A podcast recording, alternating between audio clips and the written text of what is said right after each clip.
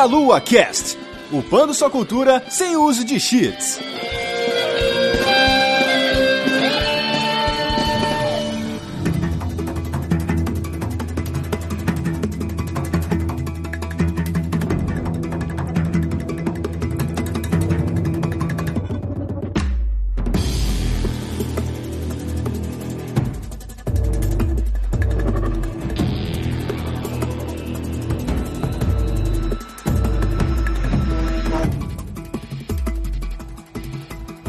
Saudações, queridos ouvintes! Está começando mais um Meia Lua Cast. Eu sou Matheus dos Santos e hoje estou aqui novamente, direto de outro castelo, com ele, Matheus Six. Ô, louco, olha só que legal. Nosso xará aqui. Eu sou o Matheus Six e estou aqui diretamente de um meia-lua frente soco, baixo, frente chute, tudo, tudo alto, tá bom? Beleza? Tudo bem?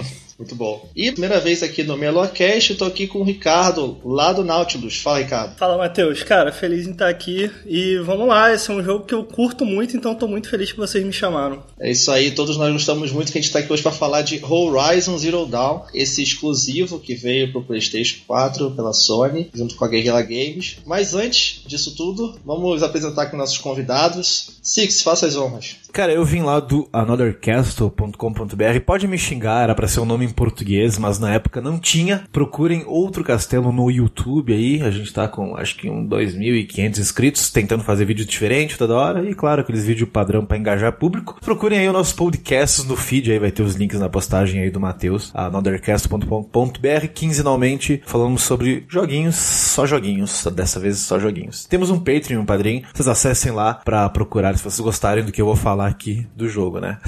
então é isso. Exato, escutem lá, inscrevam no canal, já tive por lá também, né? Participando lá, a gente falou sobre jogos do primeiro semestre, foi bem legal. Então agora, fala aí, Ricardo, apresenta o canal Nautilus pra galera que não conhece. O Nautilus surgiu meio que da, da, de uma ideia conjunta minha, do Lucas e do Bruno. Acho que nós três a gente queria criar um canal que tratasse jogos de uma forma mais cultural e tal. Então a gente faz lá alguns vídeo ensaios, a gente tenta fazer análises um pouco mais profundas sobre jogos, falando não só o que o jogo faz, mas também por que o jogo faz, é, qual é o intuito do criador, em, em, de quem desenvolveu de fato o jogo em fazer aquilo e tal. Então, se quiser dar uma olhada lá, vai lá no youtube.com/barra nautiluslink e dá uma olhada lá nos vídeos. A gente tem uma playlist de recomendados com o que a gente acha que são os conteúdos mais legais do canal. Quem tiver interessado, dá uma olhada lá. Isso aí, a gente vai lá, vai estar todos os links aqui, confiram lá que é bem legal. Inclusive tem um vídeo que vocês falaram sobre Horizon, que ficou bem legal também, né? Uma série que vocês fizeram. Sim. Massa, massa. Aquele vídeo ficou top. O pessoal aqui é alto nível. Sim, ele surgiu muito porque, cara, eu gostei muito, muito assim do jogo. Então eu falei, porra, cara, eu quero fazer um conteúdo meio caprichado. Então a gente fez meio que um vídeo trilogia, digamos assim. A gente uniu The Witcher, Horizon e Zelda. E a ideia é meio que apontar semelhanças no design em cada um e como um aprendeu com o outro e tal. Pra mim, dos conteúdos que eu fiz lá do Nautilus, eu acho que foi o que eu mais gostei de fazer. Acho legal colocar aí no link mesmo, porque complementa aqui com certeza esse papo que a gente vai ter, cara. Aquele vídeo lá é muito maneiro. Vai estar tá lá o sobre Brusque em seus horizontes. Assim também como o cast lá que eu gravei com o Six, a gente falou sobre Horizon também e outros jogos, assim como o próprio Zelda e outras coisas também. Né? Yes. Vamos fazer esse bate-papo sobre Horizon Zero Dawn logo após nossa leitura de recados.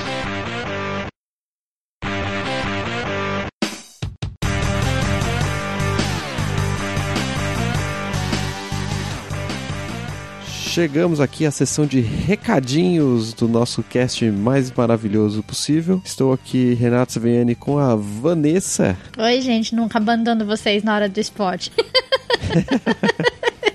Só muda quem acompanha a Vanessa aqui. Exato. A dona do spot.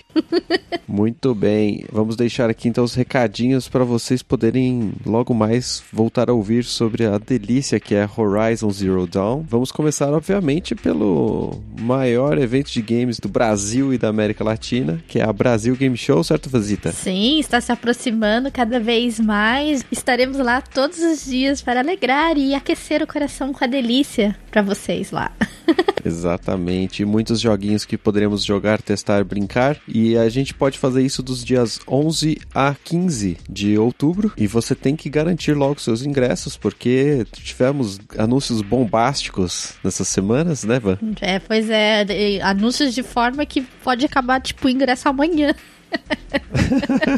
É o que a BGS espera e a gente vai poder ver de perto Kojima e Ed Boon. Olha só que bonito. Kojima, Ed Boon, Nolan Bushnell do Atari e o coprodutor do Atari e criador do Pitfall estará lá também. Então vai ser uma Sim. Brasil Game Show totalmente especial pra gente e a décima edição estaremos lá. Mais um ano trazendo essa cobertura para vocês aí e um abraço delícia para vocês no evento.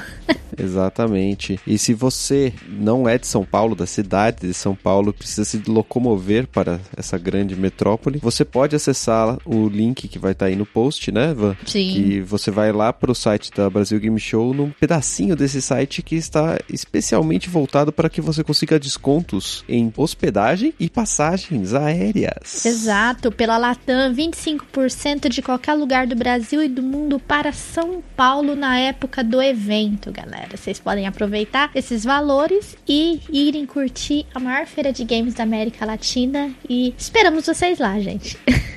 Exato. Sabemos que Bach e Caio vão aproveitar esses descontinhos marotos, porque eles vêm de longe. É, eles né? vêm de longe.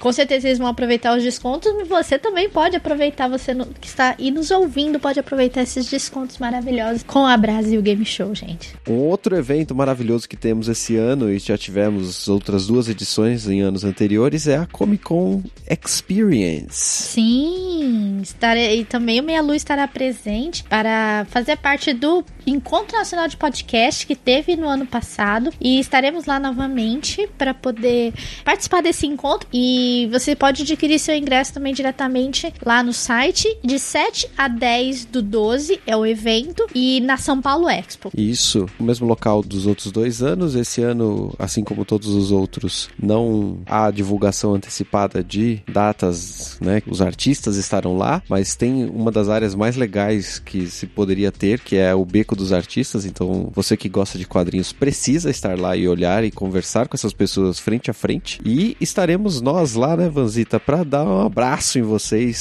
Exato. Estaremos lá todos os dias, garantiremos nossa presença todos os dias. E o encontro podcast, a gente sabe que vai rolar, mas ainda não foi definido a data específica, tá? Sim. Então, assim que conseguimos definir isso daí, a gente vai avisar, mas já garantam aí seus ingressos, né, pro dia que você puder. Até porque, né, Renato, os ingressos da, principalmente os mais em conta da Comic Con acaba rápido. Então, o pessoal precisa correr, né, para comprar seus ingressos, tudo com o maior desconto possível. Exatamente. E assim que vocês souberem a data do encontro podcast e ainda tiver ingresso para data, corram e comprem para garantir e mostrarmos para Comic Con XP que a força do podcast continua a todo vapor ali, toda, totalmente excelente. Exatamente. Além disso, Vazita, nós temos uma forma de solicitar a ajuda de nossos ouvintes e fãs do Meia Lua, né? Que você pode vir aqui é, apoiar o nosso trabalho através do Padrim. Exatamente, galera. A partir de um real por mês no cartão de crédito nacional, internacional e no boleto bancário. Vocês podem ajudar a sustentar a, o podcast mais delícia da podosfera brasileira. Aí você vai chegar mais pertinho da gente aí, vai participar do grupo de padrinhos, participar da zoeira com a gente aqui. Então seja padrinho, nos ajude aí a sustentar essa delícia toda. Precisamos de você.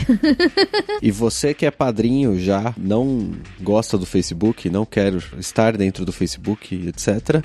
A gente tem agora um grupo no Telegram, tá? Que é exclusivo para os padrinhos. Então mande mensagem aí pra gente, entre em contato com a gente no Twitter pra gente acrescentar você lá. Exatamente. Esperamos você aí mais próximo da gente, seja no Facebook, no Telegram. Venha participar da delícia com a gente. Exato. E se você tem uma empresa, um produto, uma marca famosa de hidratantes ou fraldas descartáveis, você pode entrar em contato e anunciar com quem? Pode entrar em contato diretamente com a Juliana no e-mail jujubavia.com gmail.com.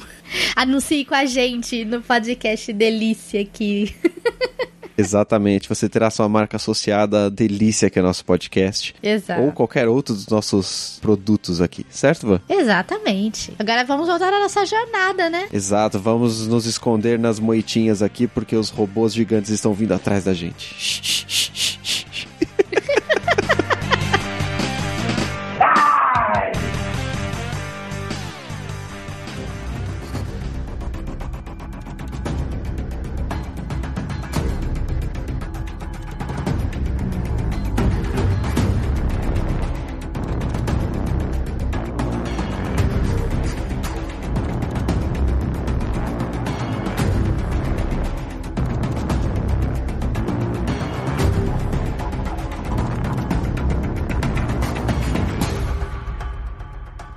De volta aqui, vamos falar sobre Horizon Zero Dawn. Esse jogo que já estava ali prometendo, desde quando foi apresentado naquela E3, que, com aquele trailer que a galera ficou louca com as possibilidades que ele trazia ali, com aquela coisa de dinossauros, bestas, é, máquinas e uma menina com arco e flecha lutando contra eles e movimentação super fluida, tudo muito bonito, muito bem feito. Como vocês estavam para Horizon Zero Dawn? Estavam animados com o jogo? Como que estava a expectativa de vocês para esse jogo? Eu não sei o Ricardo, mas assim, por mim, eu já falei isso em outros papos aí que a gente teve. No começo, a primeira vez que eu vi o trailer, eu falei, porra, que da hora. Guerrilla Games mudando, né, aquele estilo FPS chato pra caralho que foi Killzone. então eu falei, não, vambora, esse jogo parece bonito. Como tu disse aí, tinha uma personagem feminina e arco e flecha, amo quem nunca, né? Ela é ruiva e o cenário é lindo pra caralho, e robôs e bestas. E soltaram muito trailer, muito trailer. Eu lembro que a última vez na PlayStation Experience, antes do jogo ser lançado, a PlayStation Experience rola em dezembro. Cara, eu não quis ver. Eu falei, não, não, chega, eu não aguento mais ver sobre esse jogo. Lancem logo, Sony, pelo amor de Deus. E no fundo, no fundo, o meu eu interior pensou, cara, isso vai flopar, porque eles estão anunciando demais e vai sair perto de Zelda, do lançamento do Switch. Eu acho que não vai dar certo. Uhum. Uhum. No fim, aí eu estava totalmente enganado. É um dos jogos que eu mais curti do ano. Pro hype, tava, tava bem baixo. Você tá falando isso, mas a minha visão é bem contrária, assim, cara. Eu gosto muito do Killzone, eu gosto da franquia como um todo, eu adoro Killzone 2, mas pro Horizon, assim, a primeira vez que eu vi o trailer, até os seguintes, eu falei, ai, cara, isso, nossa, isso não vai colar, cara. Esse jogo não. tá prometendo muito. É engraçado, cara, porque, de verdade, eu acho que eu mal via trailer assim. Eu via o início e falava, ah, esse jogo de novo, esse jogo não vai ser bom. Muito porque algumas coisas que, dentre as coisas que eu gostava no, no, no Killzone, eu não achei que eles seriam capazes, muito apesar de que no o último Killzone que eles lançaram pro PS4, eu acho que, na falta de termo correto em português, vocês me corrijam se se vocês souberem, mas o world building, assim, eu não, não achava tão bem feito. Hum, concordo. Assim, tem uma premissa interessante e eles meio que indo nessa direção, eu falei, cara, eu acho que eles dessa vez eles foram ambiciosos demais. Eu não acho que esse jogo vai colar. E vendo algumas jogabilidades, eu olhava aquilo e falava, ah... e assim, foi bom para mim, porque quando eu coloquei de fato o jogo, comecei a jogar ele realmente, ele realmente superou qualquer expectativa. Engraçado, eu falo isso até no vídeo. Ele superou todas as minhas expectativas. Até porque elas eram baixas, mas assim, mesmo de um ponto de vista de um cara que eu curti o estúdio, eu gostava do Kuzone, eu não esperava que eles fossem conseguir algo. E isso que o Matheus falou é interessante. Pô, ele saiu junto com, com o Zelda, era minha, meu raciocínio também. Nossa, ele vai ficar muito para trás, assim. E não, ele conseguiu se destacar mesmo saindo perto. E, e, realmente, o jogo merece. Ele me surpreendeu muito. Eu não esperava nada e me surpreendeu muito. Com certeza. Acho que nos trailers ele mostrava que estava prometendo demais. Era realmente muito ambicioso, igual vocês falaram. Era muita coisa acontecendo e bichos gigantes em tempo real e você movimentando e lutando com eles. Totalmente dinâmico, uma batalha bem dinâmica, o cenário mexendo, tudo muito bonito. E fica aquela coisa, né? Você vê um trailer, putz, será que é isso mesmo? Assim, eu não sei se vocês são velhos o suficiente para lembrar daquele trailer do Killzone 2, né? Sim, lógico. uhum. o trailer em CG, então. É verdade. Eu sei que os tempos mudaram e as pessoas não fazem mais isso. Eu quero acreditar que Mais não. ou menos, né? A Ubisoft tá aí, ela faz toda hora. The Division, Hot Mas enfim, aí eu fiquei com um pouco de pé atrás. Mas eu não sei se o Ricardo entendeu, porque no começo tava ripado e depois eu fui perdendo toda a vontade de jogar ele, porque era muito trailer, era muita coisa. Aham. E a Sony divulgava ele demais. Eu falei, ah, velho, vamos ver o que, que vai sair dali. É igual o que tá acontecendo agora, sei lá, com Detroit, por exemplo. Você vê trailer, trailer, trailer, assim, ah, esse jogo não sai. Fica cansativo, né? Vai cansando mesmo. Todo evento tem um trailer, já é tipo bingo já certo, sabe? Vai ter trailer de God of War, Detroit, sabe? Então, é, vai cansando mesmo. Mas, igual vocês falaram aí, o Killzone, né? Que foi o primeiro jogo da grande da Guerrilla Games, né? Que é essa empresa, uma empresa holandesa de Amsterdã, que depois foi subsidiada pela Sony. Hoje em dia ela trabalha pra Sony, fazendo jogos pra ela. Ela fez algumas coisinhas ali pra Lost Boys Games, no- como joguinhos de Game Boy, coisa pequena que ninguém conhecia. Os principais jogos dela foram realmente Killzone, essa série Killzone, que é uma série de FPS, que, por exemplo, eu mesmo nunca me interessei por Killzone, porque parece ser um FPS como qualquer outro, assim, apesar de que vocês jogaram, vocês- falaram, ah, tem uma história legal, uma ideia legal, e sempre foi um jogo muito bonito, né? Então essa parte técnica sempre foi muito forte na, na Guerrilla. Aham. O maior problema do Killzone pra mim sempre foi a comparação que era feita. Tá, o Killzone Ah, é o Halo Killer. E ele, Halo Killer. Putz, eu vi muito isso em fora. ainda que eu goste muito do jogo, eu não acho nem que, que a comparação cabe, assim. Mas eu acho que o Killzone tem coisas bem legais. Eu falei do, do world building.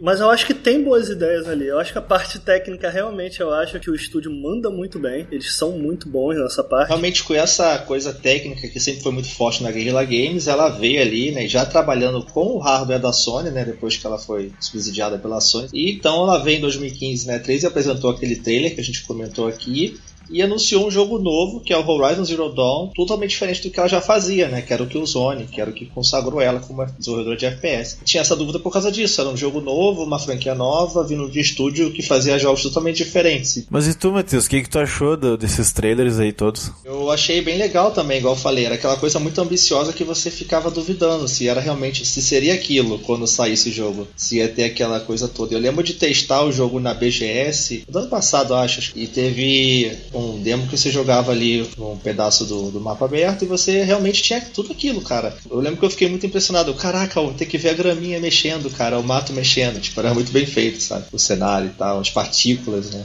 me animou bastante, mas mesmo assim era tanto lançamento em 2017 que eu falei, ah, vamos ver qual é. Tanto que eu deixei para jogar ele só depois. Eu acabei pouco depois já saiu. Eu tava jogando Nioh, logo depois já saiu Persona, aí já era, né? Aí fiquei um tempão no Persona e depois que eu fui jogar o Horizon e o cara, que jogo incrível, assim, tanto que é top 3 do ano para mim até agora, sabe? Com certeza.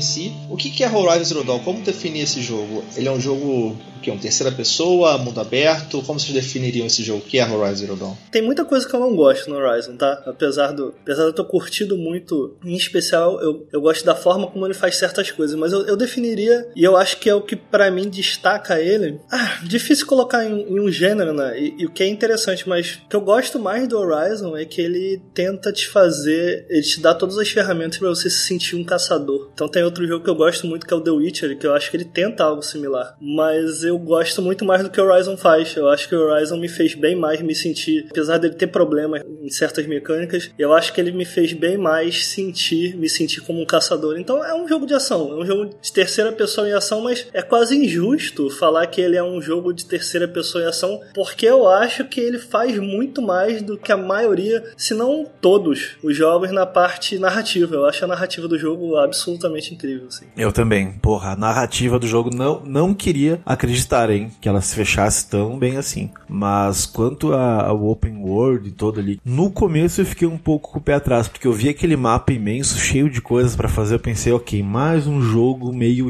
Ubisoft open world, sabe? Que ele te dá tudo, e aí você tem que fazer tudo, mas como o Ricardo disse, acho que o Matheus concorda, ele tem uma vibe, assim, você se sente envolvido e imerso naquele mundo como uma caçadora mesmo. Não sei se são por causa dos robôs em locais corretos, colocados do jeito certo, pelo cenário em si, alguma coisa faz com isso, e a narrativa ajuda muito nisso. Porque assim, eu vou já ser direto com vocês, eu gostei muito dele quando eu joguei, eu destrocei o jogo, mas eu acho que tempos depois agora de ter terminado ele, para mim me parece que foi um jogo de mundo aberto, sabe? Eu gosto do combate dele, eu gosto de muita coisa dele, mas como mundo aberto, eu acho que a Sony tem uniformizado demais esse conceito, saca? Eu acho que parece que o God of War vai ser assim, aquele Days Gone vai ser assim, o Spider-Man vai ser assim. Mas você não gostou do mundo aberto dele? Não, eu, eu gostei, mas hoje vendo, me parece só mais um jogo de mundo aberto, sabe? É porque eu acho que isso aí é um, é, não é da Sony, acho que é da indústria em si, sabe? Depois de você ter GTA e tal, todo mundo quer fazer jogo aberto. É, eu não sei, ela tá uniformizando uma coisa que. Tá um pouco saturado. É, mas veremos. Vamos conversar sobre isso. Isso. A minha impressão desse jogo, é, eu peguei ele achando, beleza, é um Far Cry, um jogo da Ubisoft assim da vida, né? Far Cry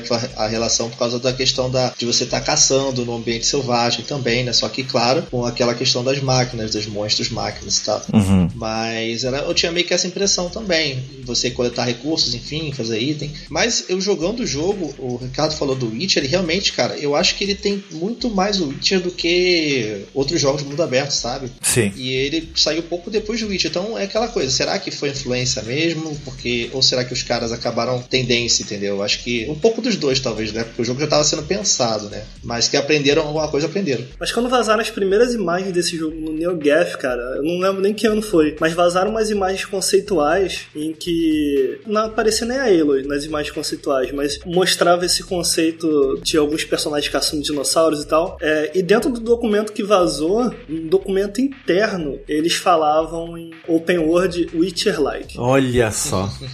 O The Witcher ainda não tinha saído, mas o Witcher-like não é em gameplay, sabe? Eu gosto muito como The Witcher faz o open world do jogo, mas ele absorve a própria cultura deles lá, do continente deles. E eu sinto que o Horizon fez muito isso, sabe? Então, inevitavelmente, por serem culturas similares ali, em que isso é confirmado também, que eles se inspiraram muito do leste e norte europeu, se eu bem me engano, é, são histórias similares. Então você vê construções similares, sabe? Você vê florestas similares, que são naturais de lá. Então eu acho que não foi meio que, ah, pô, Witcher like, pô, vamos copiar o The Witcher. Muito pelo contrário, sabe? Eu acho que eles tomaram inspirações similares. Então talvez para deixar isso claro para parceiros, até para a equipe interna deles, eles usaram esse Witcher like. Mas eu sinto que teve bastante inspiração do The Witcher ali, assim. Teve até uma coisa interessante que eles trocaram mensagens, né? A Guerrilla e a CD Projekt Red no Twitter quando os dois jogos saíram. E eles fizeram desenhos da Aloy e do Geralt juntos, assim, batendo. Foi muito massa, assim. Muito massa mesmo essa relação deles. Mas o que eu vejo, assim, é que o Witcher realmente é que ele é um jogo, quando eu peguei para jogar ele, era um jogo muito mais RPG do que eu imaginava, sabe? Ele tinha muitos elementos de RPG, tanto seja coisa narrativa, de decisões e questão da história, como ele evoluía, e também na questão de você fazer equipamentos, da questão do crafting, de HP, de ter muitos números, sabe? Muitas coisas assim, dano. Acho que ele era bem RPGzão mesmo, sabe? Assim, com elementos de mundo aberto. Então isso me surpreende nesse, nesse quesito que ele era mais RPG do que eu esperava. Eu tenho um amigo aqui na cidade, ele, ele é assim, ele é um jogador casual, sabe? Ele é realmente um jogador casual. Quando ele bateu o olho no Horizon e viu as pessoas conversando e viu aquele mundo gigantesco, falou: Não vou jogar porque isso me lembra muito Witcher e eu não gostei de Witcher. Então eu entendo, depois que o jogo saiu e a gente insistiu pro cara jogar, nós comentamos: olha, o jogo tem em torno de 40 horas, assim, se você for fazer quase tudo nele. E ele até hoje se rendeu ao Horizon. É incrível, assim. Eu não sei o porquê disso, se ele afasta as pessoas como parece ser um RPG. Eu tô falando, claro, o pessoal que acompanha a gente, eu acredito, o pessoal que acompanha o Nautilus, o Meia Lua, o nosso canal, o nosso site, podcast, enfim, eles têm uma noção maior das coisas de jogo. Não tô falando que esse público casual é burro, né? Mas um pouco é, porque é estranho o pessoal agir dessa forma, sabe? Eu vi muita gente, além dele, comentando assim: não, muito grande, isso aí não vou perder tempo, 40 horas, tá louco? Isso não é RPG, vai me tomar muito tempo, jogo aqui meu, vamos lá, que o Zone que 6, 7 horas eu termino, então é muito estranho isso. É, porque a pessoa quer jogar mais por uma fuga, né? Às vezes, ah, vou jogar pra me divertir, não quer perder realmente muito tempo, isso aí pode acontecer realmente. Tiro muito pelo meu irmão. Meu irmão é, é bem casual, assim. Ele joga jogos, ele não,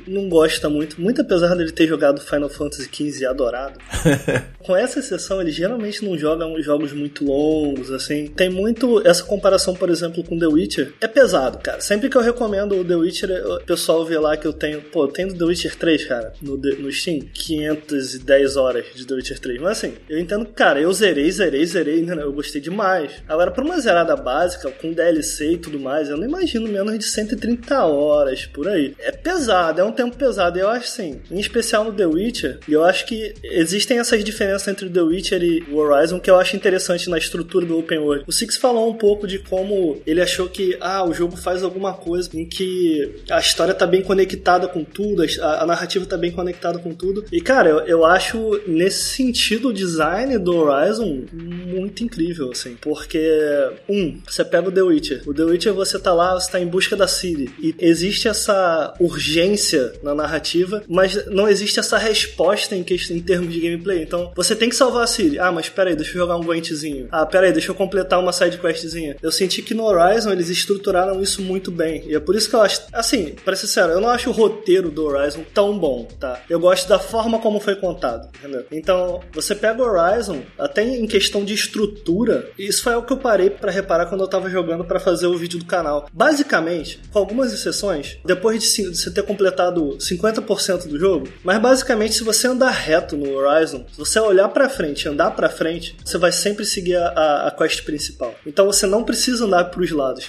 O, o andar para os lados, o explorar é completamente opcional. Exatamente. Todas as quests que você tem, alternativas, elas se encaixam no meio da quest principal. E, e pelo fato da Aloy ela ter essa sede de buscar conhecimento, faz sentido que ela queira andar para os lados e nem sempre para frente. Mas ao mesmo tempo faz sentido também que ela queira andar para frente. Eu acho que você completar as side quests não matam a urgência da quest principal. Você se sente mesmo que você esteja completando objetivos opcionais, eu pelo menos me senti assim, você sente que aquilo ali é como se fosse é, uma parte extra da própria história principal e não algo que, ah, peraí, daqui a pouco eu vou atrás da Siri, deixa eu fazer uma coisinha aqui, sabe? Uhum. Então eu gosto muito desse design. Algo que é muito legal também na questão da, de como a narrativa casa com o jogo e o mundo, assim, é que a Eloy, né, que é a nossa protagonista, ela realmente não conhece esse mundo. Ela não é uma pessoa que perdeu a memória, sei lá, ou que realmente sabe aquilo tudo, mas está vivendo uma nova história. Não, ela está realmente descobrindo, porque ela viu a vida dela toda num lugar pequeno e agora ela está realmente conhecendo o mundo exterior e como funcionam as outras cidades, as outras tribos e como as criaturas se portam nesse mundo. Então você está descobrindo junto com a personagem, então é muito real, é muito mais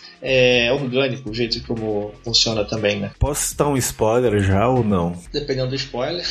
porque assim, então a gente fala isso depois, porque como esse mundo ele tem todo esse alicerce pelo mistério e tal, e às vezes eu acho que, vamos lá, se rolar o segundo jogo, eu quero ver o que, que eles vão conseguir fazer, porque o mundo, a história dele toda, a gente já sabe. Então segurar o jogador e criar toda essa imersão, como o Ricardo falou, que se você andar reto, e normalmente aquele mapa você anda para cima, depois para esquerda e tá feita a história, o que, que eles vão fazer, sabe? Como é que eles vão instigar o jogador? Tem que ter outro mapa, tem que ter outra história. Então eu realmente não sei como vai funcionar, não só narrativamente, mas pra pessoa se engajar com o jogo, assim. Que é o descobrimento, o descobrimento é uma parada, pelo menos para mim, foi uma parada muito integrada à experiência como um todo, né? Tem um artigo bem legal, cara, que eu li, uma entrevista, na verdade, com o pessoal da Guerrilla, em que eles falam, eu até comento isso no meu vídeo também, que o mundo do jogo foi feito, foi criado, toda a história do mundo do jogo foi criado em torno da protagonista e não o contrário. Então quando você explora, você não aprende só sobre o mundo, você aprende meio que sobre você mesmo, sabe? Eu acho que é por isso que a Aloy faz sentido dela querer explorar, dela não só andar para frente, dela andar também para os lados, sabe? Porque você tá descobrindo sobre você e sobre o mundo. Assim, o conceito é, nossa, eu pago muito pau. Eu, eu realmente acho a Aloy como protagonista e a forma como ela tá, como ela molda a história do jogo e como a história se molda a ela. Olha, eu não lembro de nada parecido assim, em termos de design, um jogo feito feito dessa forma, eu, eu não lembro. Eu ia comentar isso mesmo. Eu ia comentar exatamente isso, porque o sentimento descoberto do jogo, ele não é só pra história, ele é pra história humana da personagem. Então, eu acho que é uma das coisas mais bem desenvolvidas que eu vi nesse tipo de jogo, sabe? Porque se eu pegar, eu vou chutar alto aqui, beleza? Assassin's Creed, Far Cry, eu gosto desse tipo de jogo, eu me divirto, é um sandbox, é aquela carta de areia que você vai fazer o que você quiser, mas a profundidade dele não é a mesma. E não tem como, cara. Até os puzzles que a gente busca busca e descobre no Horizon fazem sentido. Eu achei muito da hora que tem aqueles pontos chave que você vê como que era o lugar antes, né? Tem uma fotinha. Assim, Porra, achei muito foda, cara. Muito legal, muito legal mesmo.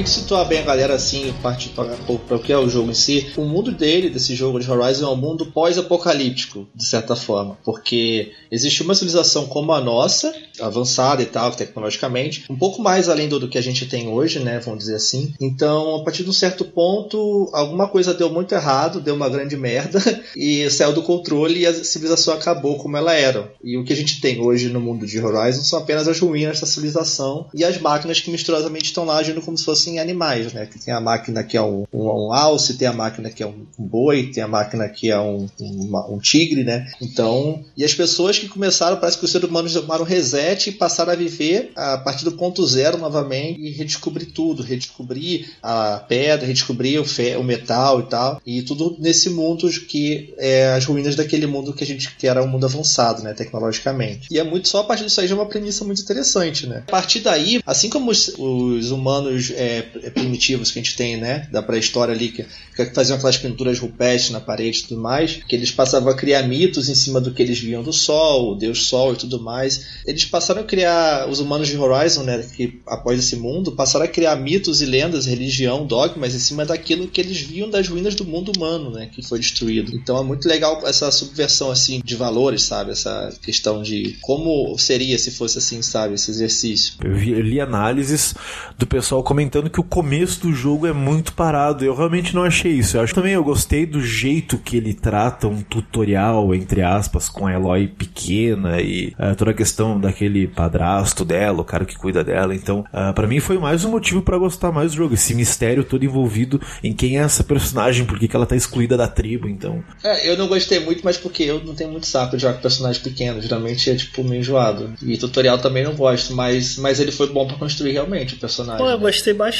do início, cara. Também gostei. É porque assim, porque nesse tudo tem a nossa protagonista, igual a gente falou, que é a que vive essa história, que conhece esse mundo, vive esse mundo, que é a Eloy, né? Que é uma menina ruiva, que ela foi exilada da sua tribo, e ela passa a viver é, isolada do, da sua civilização, vive apenas com seu padrasto, né? O Rost, que passa a cuidar dela e ensinar tudo para ela que ela sabe do mundo, né? E ela nunca entendeu muito bem por que, que ela foi assim e tal, por que, que ela foi exilada. E é basicamente isso, né? A ideia do jogo. E, e ela tentando explorar o mundo e conhecendo as coisas, as civilizações, enquanto luta com os animais. Sim, ela, ela é meio que. Eu adicionaria só que ela é meio exilada, mas ela realmente tem esse conflito dentro dela sobre pertencer ou não à tribo, né? Tem até um comentário engraçado que eu li que eu tava lendo sobre a história e que ela tem isso, de ah, pô, ela foi exilada, mas ela. Existe esse conflito interno dela sobre pertencer ou não à tribo, e um cara comentou assim: Tá, então a premissa é basicamente a mesma do Naruto. É parecido, mas eu acho que como o jogo desenvolve isso é muito interessante. O início, por exemplo, assim, eu senti que o jogo já começa muito bem, porque a trilha sonora desse jogo é muito incrível. E eu acho que no início eles já casam bem as cenas com isso, né? Como ela vai crescendo, quando ela finalmente cresce, nossa, eu adoro essa cena. Não, é muito legal que ela pula e de repente aparece grande. Né? Muito mal, é verdade. A trilha sonora é muito forte. Eu acho que o, o início ele consegue te mostrar que, cara, ok, esse daqui é um jogo open world, mas, pô, ele tem essa vibe um pouco mais cinematográfica. E você falou desse negócio dela pular e de repente crescer, assim, é, é muito Rei Leão mesmo, né, cara? Rei Leão também tem isso, lembra? O Simba, quando ele, quando ele vai andando assim, de repente ele vai crescendo, né? Quando ele tá com o Timão e Pumba. É, tem referências claras. Até aquela parte do, do batismo dela, né? Que ela vai ser ali.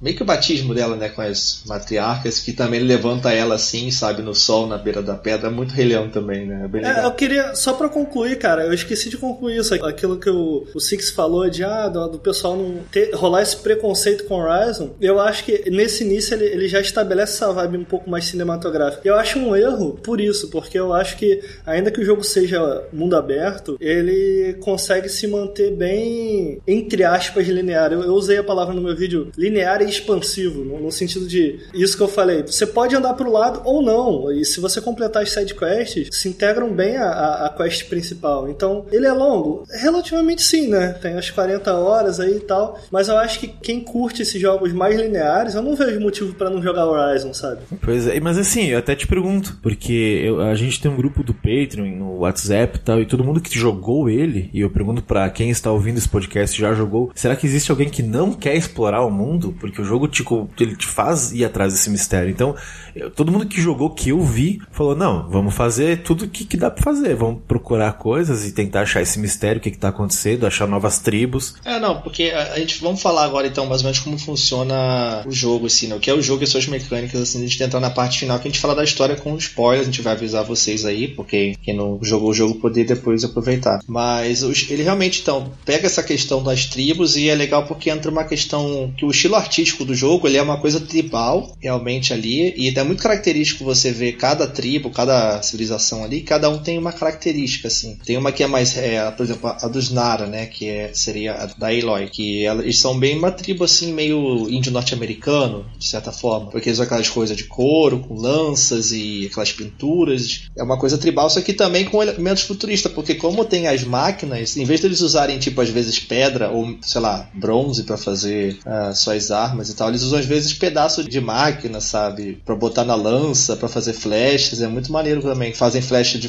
tipo, granada explosiva, é, flecha de fogo, tudo usando esses materiais das máquinas, né? Isso que é legal também, porque ele mistura essa coisa antiga com essa coisa futurista, né? E é tudo isso com um gráfico muito bem feito do jogo, que realmente chama muita atenção. O, cenário em si, como funciona o mundo, tem tipo florestas, desertos, é, montanhas de neve, tudo muito bem fluido, assim, até a transição realmente de um bioma para o outro. Eu acho incrível, cara, a transição, porque geralmente você joga esses jogos, e assim, é engraçado, porque o Horizon, ele não, eu pelo menos não acho que ele tem um mapa enorme, mas se você sair de uma ponta do, do, do mapa para o outro, só sair andando, ou em cima do, entre aspas, cavalo, você sente que você está atravessando um continente, porque você vai passando de bioma após bioma, isso acontece de forma muito natural, sei lá, você vai chegando no deserto, você vai vendo aos poucos umas, as pontas um pouco meio que morrendo, e a areia começando a chegar, a vegetação vai acabando ao pouco, pum, você tá no deserto. E isso ficou muito bem feito no jogo. Aquela floresta mais fechada lá pra. Putz, cara, é muito bem feito, é muito bem feito. E cara, esse jogo é tipo um festival de wallpaper, porque caralho, cara, eu nunca vi. Toda hora eu parava, tirava uma foto, uma screenshot. Aí tem aquele modo de fotografia, né? Que você tira o HUD, você pode fazer pose, pose coraçãozinho na mão com a, a Eloy. Cara, é muito cenário bonito, a iluminação desse jogo, o pôr do sol, cara, é uma coisa linda, cara. A luz da lua batendo nas gramas, assim, e mexendo, sabe? Cara, é muito bonito mesmo, cara. Tá de parabéns. Eu, eu, acho que artisticamente, tanto artisticamente quanto tecnicamente, assim, texturas, qualidade de textura, qualidade de efeito de pós-processamento e até a forma como eles traduziram as, é, as artworks do jogo para dentro do jogo em 3D, eu acho impecável. Eu acho impecável o trabalho que os caras fizeram, tanto artisticamente quanto tecnicamente. E junto a tudo isso tem o som e a música, né? Que a trilha em si, o Ricardo falou, é muito boa, excelente, casa muito bem. Quatro horas de trilha. Muita música, galera. Eu tô falando isso que eu tive que fazer o vídeo lá e eu fui escolher a mão, cada música. Cara, eu tive que eu ouvi quatro horas de, de música. Mas assim, o que é muito interessante é como uma mesma música, ela tem três tipos de faixa. Então você tem o tema principal que é aquele. E aí você tem essa versão calma, você tem essa versão um pouco mais batida. Imagina que você avistou um inimigo, então ela começa a, a aumentar.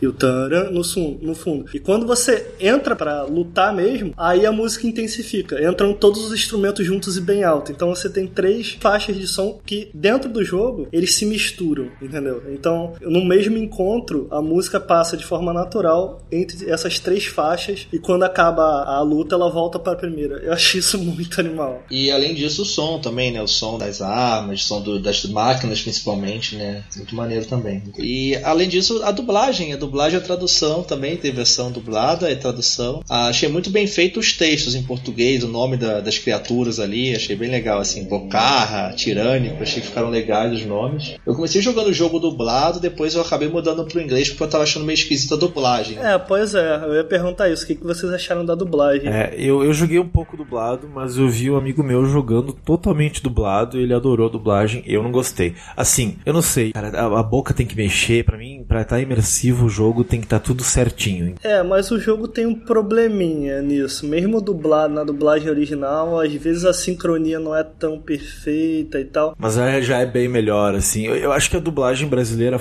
eu não sei se falta alguma coisa. Eu gosto muito da dublagem do The Witcher 3. É, esse eu não joguei dublado. É, eu não acho que deve em nada a original, por exemplo, do, do The Witcher 3. Agora, existe um problema meio complicado. Eu, pelo menos, eu sei que eu sou muito chato. A gente fez um, um vídeo lá do, do Joel é, e a gente fez o vídeo na língua original, né? E o pessoal fala muito, ah, mas a dubla... valoriza a dublagem brasileira e tal. Não é nem um problema de valorizar ou não a dublagem brasileira. É mais que, sei lá, a Aloy. A Aloy, ela foi criada em cima da própria atriz, sabe? Muitas coisas que eles capturaram, eles capturaram ali a própria atriz fazendo aquilo. Então, assim, não é nem questão da dublagem brasileira ser ruim ou não, mas o trabalho de captura e a forma como o próprio ator se coloca dentro do personagem lá fora, sabe? A atriz de fato foi. O personagem de fato foi modelado a partir do rosto da atriz, sabe? Quando ela, enquanto ela atuava para fazer certas cenas, ela de fato estava lá fazendo mocap, se jogando, pulando, rolando. Então eu acho que no final das contas tem diferença, entende? Totalmente. O Hellblade agora tá aí, né, para exemplificar isso ainda mais.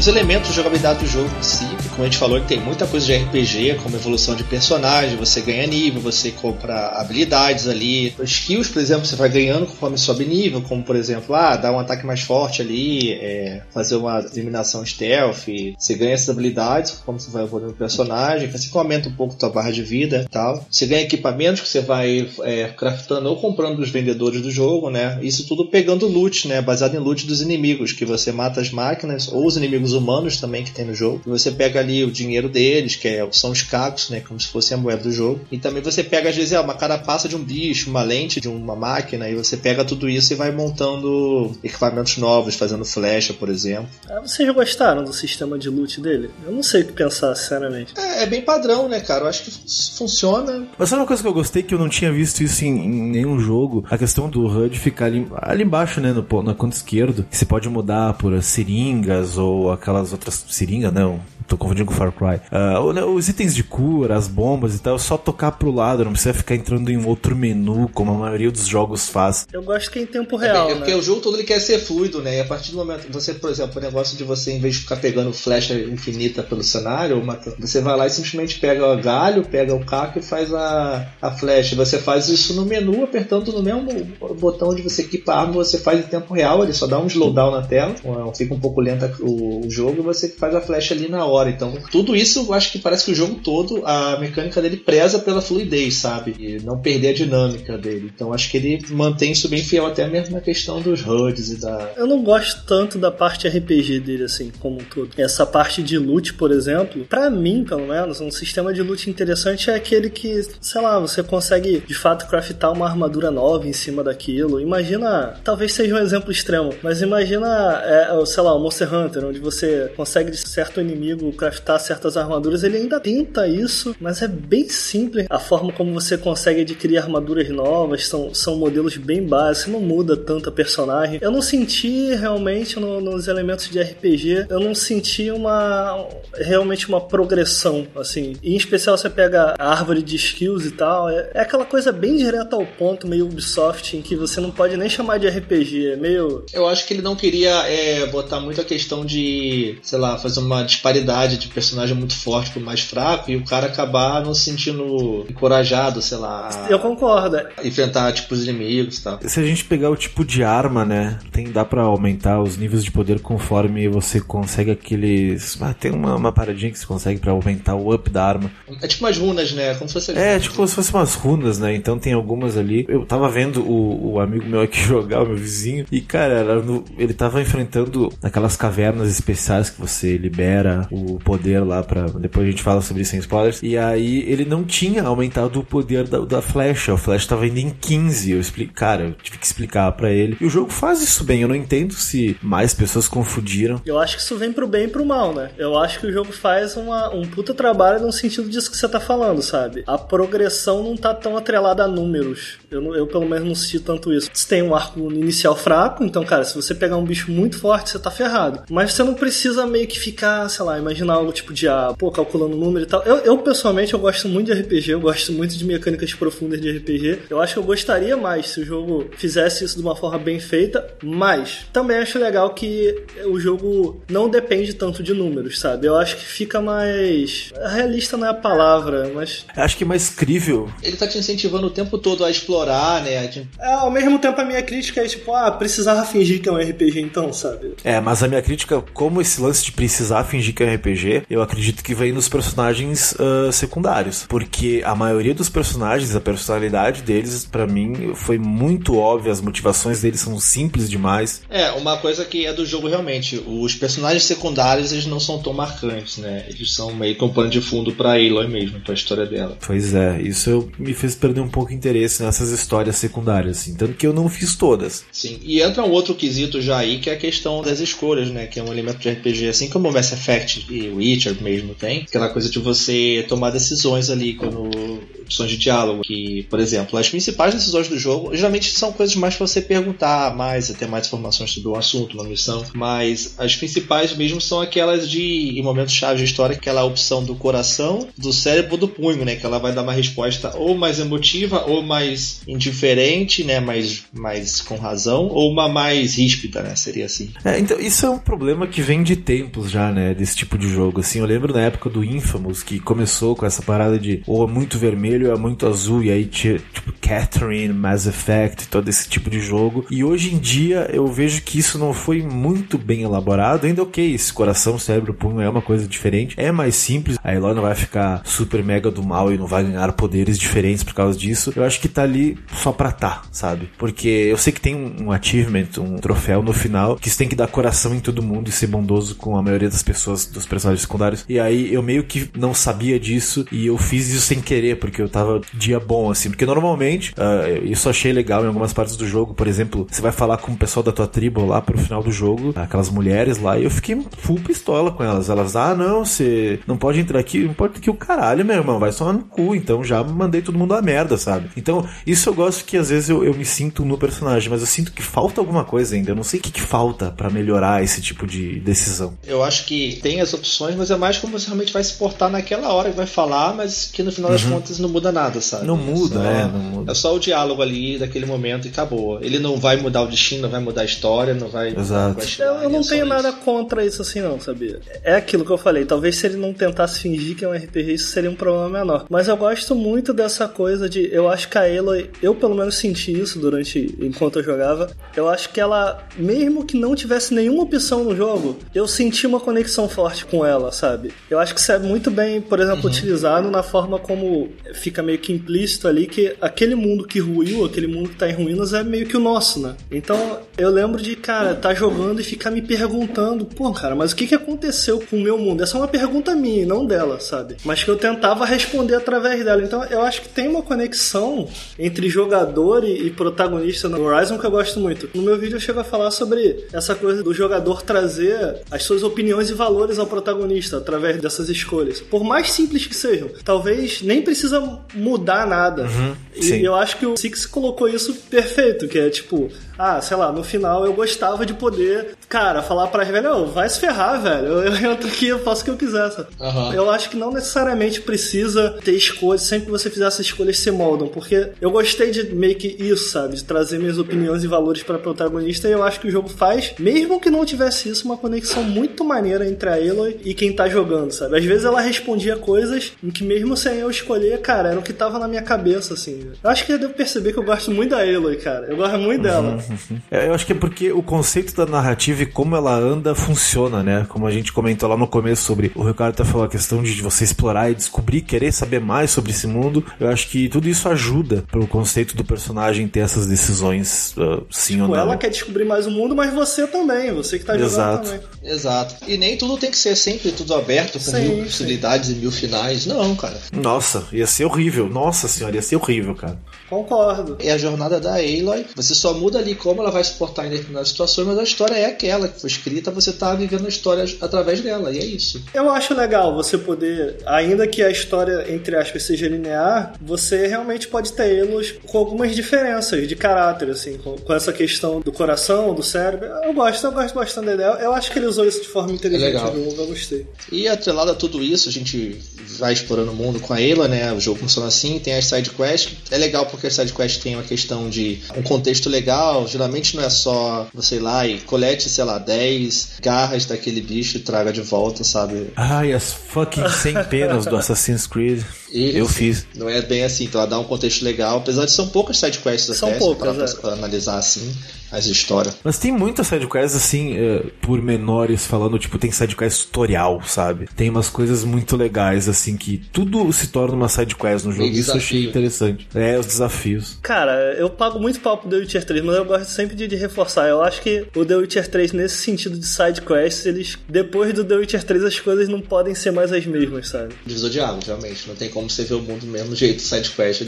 é, sim. Eu ainda sinto que eles tentaram no Horizon. Quem jogou The Witcher 3, eu acho que sabe. Exato. O que eu acho legal que ele fez foi algumas sidequests terem aliados, né? Que no final você pode usar esses aliados pro combate e tal. Isso eu achei legal. bem legal, porque é uma coisa que sim, te leva para algum lugar fazer essa sidequest. Não é só, ah, vou fazer aqui para fechar essa história que eu achei interessante, ou não. É, de uma forma mais limitada, mas o que Dark Souls faz, né? Você completa certas quests bem sides assim, e eles às vezes voltam em algum chefe para te ajudar e tal. Eu gosto muito disso, eu acho isso bem legal. Sim, sim. E ele faz isso de uma forma interessante, legal. E o jogo você vai fazendo a exploração ali, o mundo aberto. Uma coisa que eu achei legal desse mundo aberto é que ele não é só você andar para frente, para trás, ele é muito Sim. vertical, cara. Isso eu achei que é a principal mudança em relação a outros jogos de mundo aberto, assim, principalmente o Witcher. Você escala muito, você sobe muita montanha, desce, sabe? E acho muito legal isso, cara, como funciona. Queria mais, verticalidade. Eu ainda sinto porque é bem no início aquela parte em que você chega pela primeira vez na cidade caída, assim, a cidade meio destruída. E eu lembro que eu ficava olhando para aqueles prédios e eu parava e falava, cara, isso é incrível. Caraca, que gráfico, que arte maneira. Uhum. E eu queria, ah, cara, de boa, eu queria subir no topo daquele prédio, eu queria. E é meio limitado, assim. Eu concordo que existe essa verticalidade. É, é limitado. Fico olhando, ai, cara, eu queria mais. Ao mesmo tempo tem, sei lá, você tem Assassin's Creed aí já que faz isso. Tem tanto jogo que faz isso, sabe, de uma forma mais. É, mas até que ele faz bem, assim, de certa forma é meio scriptado, assim, porque são muito limitados os lugares. Tem que ter aquele chãozinho especial, aquela borda que ela agarra, né, pra ela poder subir. Vocês burlaram um pouco esse sistema, porque, tipo, pulando pra tentar subir em lugares que não dava, ou vocês não fizeram isso? Que muitas vezes eu ficava tentando pular em ah, lugares sim, que não sim, tem como. Aquela montanhazinha, né? Ah, por que, que a plataforma tem que ser magnética, cara? Porque você só pode pular onde o jogo quer que você pule. Isso me faz lembrar muito. Eu sempre é, sinto as pessoas não gostam muito do jogo hoje em dia, mas até hoje eu me vejo jogando Tomb Raider 2, cara. Sei lá, às vezes isso é hardcore demais, eu entendo, mas pelo menos tinha uma mecânica interessante em que você tinha que contar passo, em que você tinha um botão de corrida. Ah, se você correr uhum. e pular, você pula mais longe. E assim, tinha um senso de perigo. Você vê que às vezes o Horizon faz isso.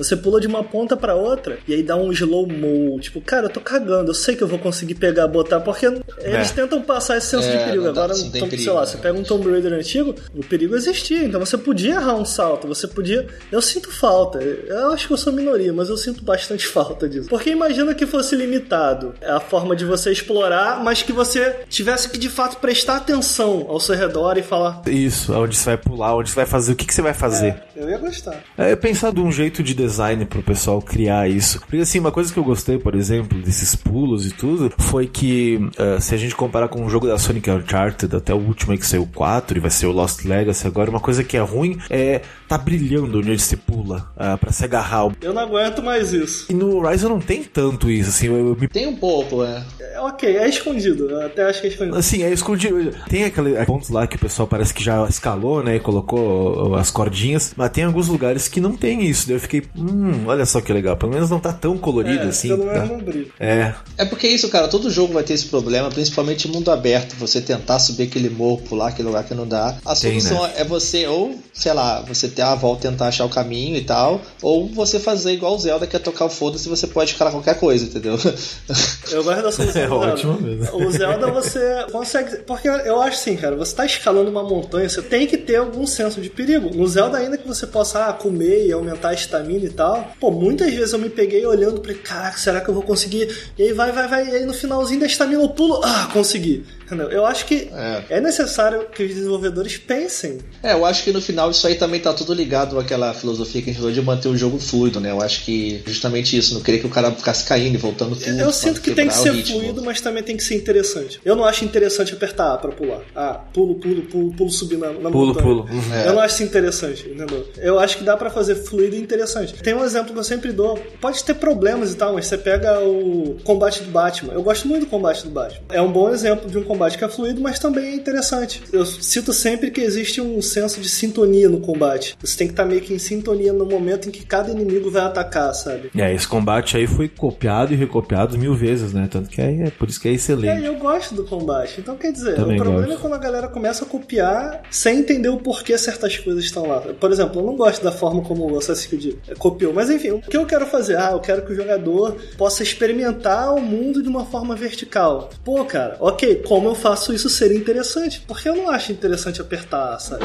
Eu, eu acho que eu sou chato pra essas coisas, mas eu não acho muito legal. Não, eu concordo contigo. Acho que apertar. É, mas é uma coisa que tá tão intrínseca. A gente já sabe, a gente já faz tanto isso já, saca? Que, whatever, sabe? Alguém vai mudar isso algum dia? Eu espero que sim. O Zelda fez isso Pô, muito o bem Zelda nessa quebra questão. convenções muito bonito. Eu adoro o Exato. Zelda Muita, muita. Mas ele quebra, mas por outro lado, o cara mete a mão em qualquer buraco e escala. Fica uma coisa meio quebrada, porque ele é um jogo mais caricato, né? O cara escala qualquer superfície. Lisinho ele vai e foda-se, eu escala. Entendeu? eu, eu gosto bastante do que o Zelda fez. Não, é legal, só que ele não funciona pra tudo, sabe? Entendi. Não peguem e copiem. Eu não quero que ninguém faça isso. Aham. Eu tô querendo bater exatamente no ponto contrário, cara. Pô, pensa que o seu jogo quer entregar. Cada jogo é um jogo. Quer ver? O Prince of Persia Sands of Time tinha uma plataforma magnética, mas cara, dava pra você perder, dava pra você cair. E aí tava lá a adaga do tempo pra você, quer dizer, ele criou, pô, OK, o jogador vai errar, eu não quero que ele se frustre tanto. Porra, vou botar a adaga. Tá aí, uma solução inteligente. Entendeu onde eu tô querendo chegar? Exatamente. Aham. Porque a plataforma, de certa forma, é uma coisa secundária nesse jogo, né? Então, Sim, total. Vai como já tá acostumado mesmo. Mas falando nessa questão, a, a parada dos pescoções, né? Que são aqueles monstros é, de animais, máquinas que. Tipo aqueles brachiosauros, aqueles dinossauros pescoçudão, basicamente ali. Então você vê eles andando no, né, no melhor estilo ali Jurassic Park, sei lá, no meio da, galera. E você tem que escalar eles ali e hackear eles, porque isso é como se fosse antenas de transmissão, né? E você consegue a informação da área, abrir o mapa, pontos de interesse e tal. Achei bem legal também. Gostei deles. É claro, eu estou sendo chato para caralho agora. Eles só andam em círculos no mesmo lugar, beleza. Entendo. Eu achei isso horrível, mas, cara, não tem o que fazer. Eu acho que se ele andasse pra lá e pra cá no, no mapa, eu não- eu não sei como é que funcionaria pra uma inteligência artificial ficar de um desses pescoções ficar só no mesmo pedaço do mapa que se abre. Não sei. Mas eu gostei do estilo deles pela questão de eles não estão parados, sabe? Não é só um prédio É, eu como em Assassin's Creed ou alguma outra coisa. Eles estão em movimento. E por vezes é difícil tu chegar perto deles. Assim, Todos são tu- diferentes, né? Nunca é igual. Todos são. É, nunca é igual, nunca é igual. Você tem que subir sempre numa plataforma. Aquele deserto eu acho que é o mais fudido de todos. Que tem que destruir todo o ambiente ao redor dele pra depois conseguir pular nele. É bem legal, muito legal. Não exageraram também. Eu acho que você pega os jogos da Ubisoft, eles às vezes exageram demais. Tem torre demais, você sobe e você, ai, tô cansado. São poucos, são na sala 5 ou 6. Pois é, não exageraram. E os encontros são um pouco. Eu, pelo menos, achei um pouco icônicos, assim. Quando você entra no mapa e você vê, você fala, caraca, que maneiro. Tremendo o chão. É, pô, é, É. é bem legal, cara. Isso é bem legal.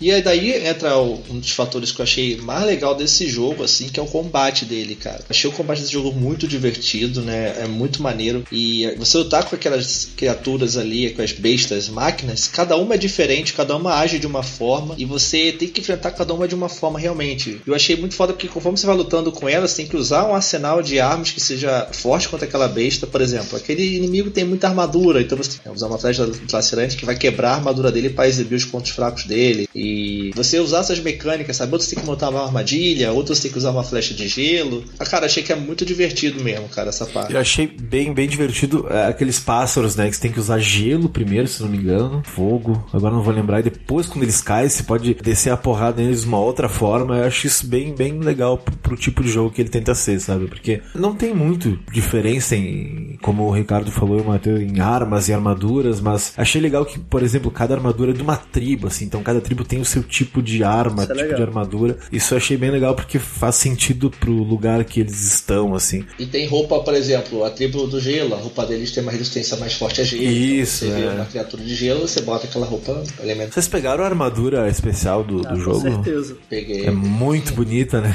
É muito bonita. É muito roubada, velho. Placa É de muito luz, roubada. né? É. Tem uma barreira, né? Bem legal, né? Eu vou te falar, eu não. Combate, pra ser bem sincero, eu gosto muito do conceito, tudo que vocês falaram aí, cara, incrível. Eu queria só reforçar uma parada que eu não sei se todo mundo sabe, mas eu achei interessante de, em descobrir, porque eu acho que tem muitos méritos, que são os modelos 3D do- dos inimigos que você enfrenta, foram todos feitos aqui no Brasil, né? Por um estúdio brasileiro. Sim, aham.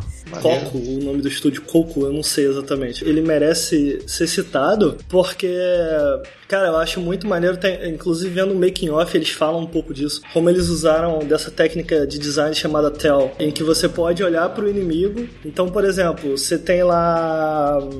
Eu não quero dar spoiler. Bom, não vou citar nenhum específico para não dar spoiler nem ponto fraco, mas você tem inimigos olhando para eles, a forma como eles se movem ou a própria estrutura do inimigo, você eu pelo menos consegui imaginar, ah, OK, ele talvez seja fraco contra isso, talvez se eu acertar ele aqui. Vocês sentiram isso também? Eu achei isso muito maneiro. Sim, Sim, sim, sim.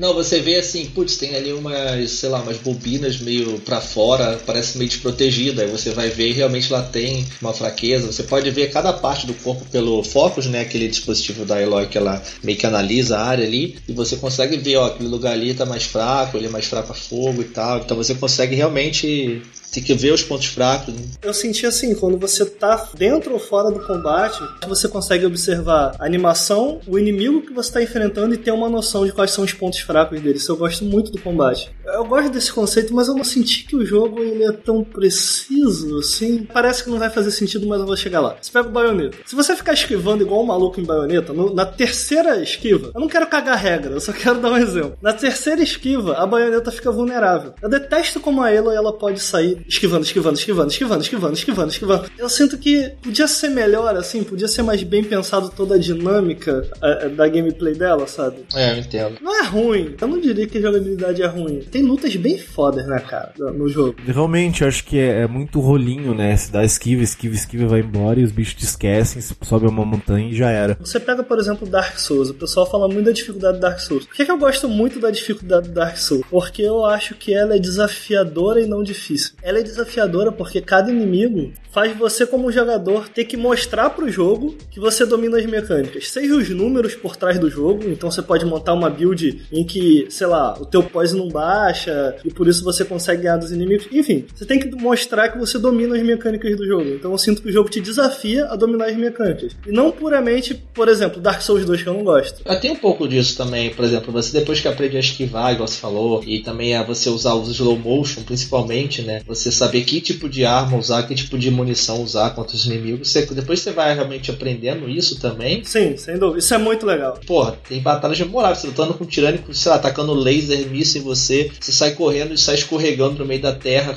indo de câmera lenta, enquanto você vira e atira nele. Nossa, é Não, muito legal muito. Não, eu- tô sendo injusto, eu não tô querendo dizer que é ruim, não, tá? Eu não acho ruim, não. O, o que, eu, o que eu reclamo geralmente do jogo é que eu acho que tu pega um chefe do Dark Souls 1, cara, ele deve ter. Vou chutar aqui, tá? Mas ele deve ter uma lista de movimentos, sei lá, de 13 golpes. Então imagina que ele tem um golpe que ele voa pra frente, um golpe que ele esquiva pra trás e ataca pra frente, um golpe em que ele pula e cai. Ele tem uma lista de golpes, então você tem que realmente ficar observando aquilo pra esquivar. Eu não gostei como os inimigos no, no Horizon, de forma geral, eles não, eles não têm uma, uma gama muito grande de golpes, assim. É, Uhum. Eles são de certa.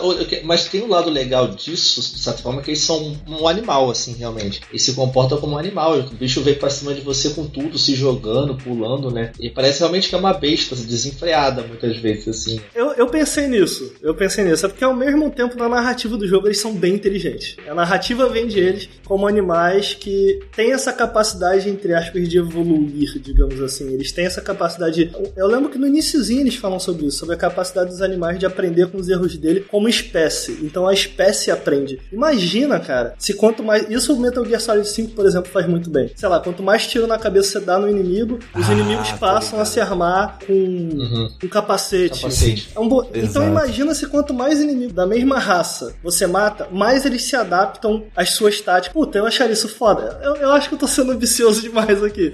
Fica a dica, né, pra sequência aí e tal, né, com certeza. O que você tá falando até faz sentido, mas ao mesmo tempo não faz sentido dentro da narrativa, sabe? É, e daí entra um outro elemento também que é o stealth, né, do jogo. Ah, isso é ruim. Esse eu achei horrível. Você se esconde no matinho, tá tudo bem, né?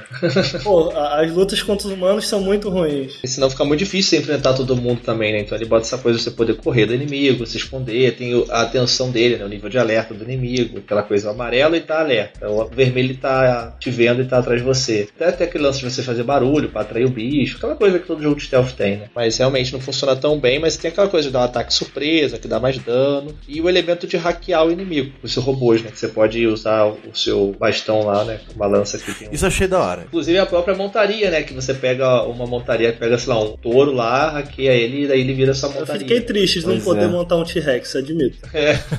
Pode hackear ele, né? Sim, Já é um começo. É que é legal que tem aquelas cavernas especiais, né? Que fazem sentido pra história, que você pode descobrir o que, que tá acontecendo ali e conseguir aprender o hack de tais animais, de tais raças e espécies. Então, se você não souber isso, eu acho que até o jogo dificulta. Dificulta. muito. É um jogo difícil, cara. O jogo é um jogo difícil mesmo. Sim, sim, é difícil. Porque nos caldeirões você consegue, né, essas cavernas que é onde são fabricados os bichos, né? Aham. Consegue desbloquear ali a, a vamos dizer, O código, o, né? código que vai permitir que você hackeie outros tipos de espécie de, de bicho. E também tem os inimigos humanos, né? Que são aqueles que também, claro, né? Os humanos têm que arrumar treta também. Tem lá, você briga contra as tribos, com bandidos e tal. E funciona mais ou menos como qualquer outro jogo, né? Você tem que atirar na cabeça pra dar mais dano, enfim. É, mas bem simples, né? Os eu- uso dos humanos é bem comum. eu- assim, Nada de São os piores momentos, né? Realmente. Sinceramente, isso daí eu não quero nem comentar. Eu achei muito ruim. Isso daí, ponto, sabe? Mas isso aí é o problema de qualquer RPG que usa tiro, mecânica de tiro. É, vai ser assim, é o tiro sem peso, tipo o Borderlands da vida, sabe? O Destiny. É, é muito desorganizado. É muito.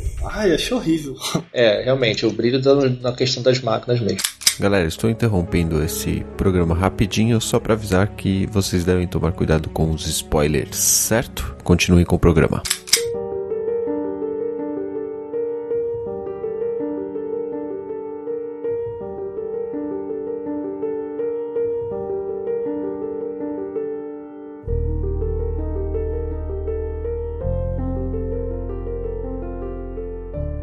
Vamos falar da história agora, enquanto a gente comenta as outras coisas com spoilers. Vamos lá, tá liberado o spoiler agora? Beleza. Liberado spoiler. Bora então. Então, falando principalmente aí, entrou nessa questão das máquinas e dos caldeirões, o mundo de, de Horizon ele tá dominado por essas máquinas e que nesses caldeirões, né, que são essas unidades ali, bases, onde as máquinas mesmo controlam, um negócio totalmente tecnológico, né, de metal, e elas se reproduzem fazendo outras máquinas, e daí você, elas vão se espalhando pelo mundo e cada um tem uma função nesse mundo, né, as máquinas. Tem máquinas que estão ali para coletar recursos, tem outras que estão para proteger, essas outras que recu- é, coletam recursos, outras são realmente para batalha, né? Então tem tudo isso que faz sentido dentro do mundo. Que você vai jogando com a Eloy, né, para poder descobrir esse mundo, e ela, como a gente falou, ela começa ali pequenininha e tal, tem o mentor dela, e ela tudo começa ela querendo ser reintegrada à sua vila, né, à sua aldeia lá dos Nara, e ela quer saber realmente se ela pertence ou não à aldeia e tudo mais, mas ela precisa descobrir isso. Então ela vai fazer uma aprovação, que seria uma espécie de um teste, onde ela vai concorrer com outros jovens também, né, que estão ali tentando fazer mais atividades, né, umas, umas provas realmente ali, corrida e tal, escalada. É, meio que pra ela voltar à tribo, ela tem que. Se eu bem me lembro é isso. Pra ela voltar à tribo, Isso. ela tem que ganhar a prova. né? Então ela treinou pra caramba com o Ross, né, que é um exilado que você até então não sabe exatamente o que aconteceu com ele. Eu não sei se ele era meio contra no começo. Ele falou: olha, Ele tinha medo mais pela, pela saúde dela, né, dela, sei lá. Isso. ficar- Eu gosto muito do comentário do André do Jogabilidade sobre isso, que ele falou, cara, quer fazer uma trama legal, coloca um torneio. Porque realmente eu achei maneiro essa parte, assim, porra, um torneio, eu tô disputando contra os outros e tal. Eu gosto muito do início do jogo. É, sim, legal. gosto também. Esse Rost, esse personagem, a história dele é bem assim, falam rapidamente, mas ele foi um cara que foi exilado também, né? Então ele cuida da Eloy. A Eloy foi dada desde neném pra ele cuidar, porque ele era exilado também. Porque no passado ele tinha uma família e a família dele toda morreu e ele foi pediu permissão pra poder seguir os assassinos da família, né? Só que a partir desse momento ele tinha que abandonar o, o território, né, da, dos Nara. E quando a galera sai do território da Montanha Sagrada, que eles acreditam que eles têm que ficar perto da montanha que eles consideram sagrada, se eles saírem dali eles são banidos, porque eles saíram da parte sagrada, da terra deles e tal. É, isso é uma coisa que eu achei legal do jeito que. É, talvez seja meio chato ficar catando audiolog e test log por todo o jogo. Mas esse que o Matheus falou do Rust não tá no começo do jogo, não fala, ó, esse cara fez isso, isso, aquilo, então Sim. tá meio perdido durante o jogo. Então. É uma linha de diálogo que você fala com a matriarca lá pra frente, só. Pois é, então é uma coisa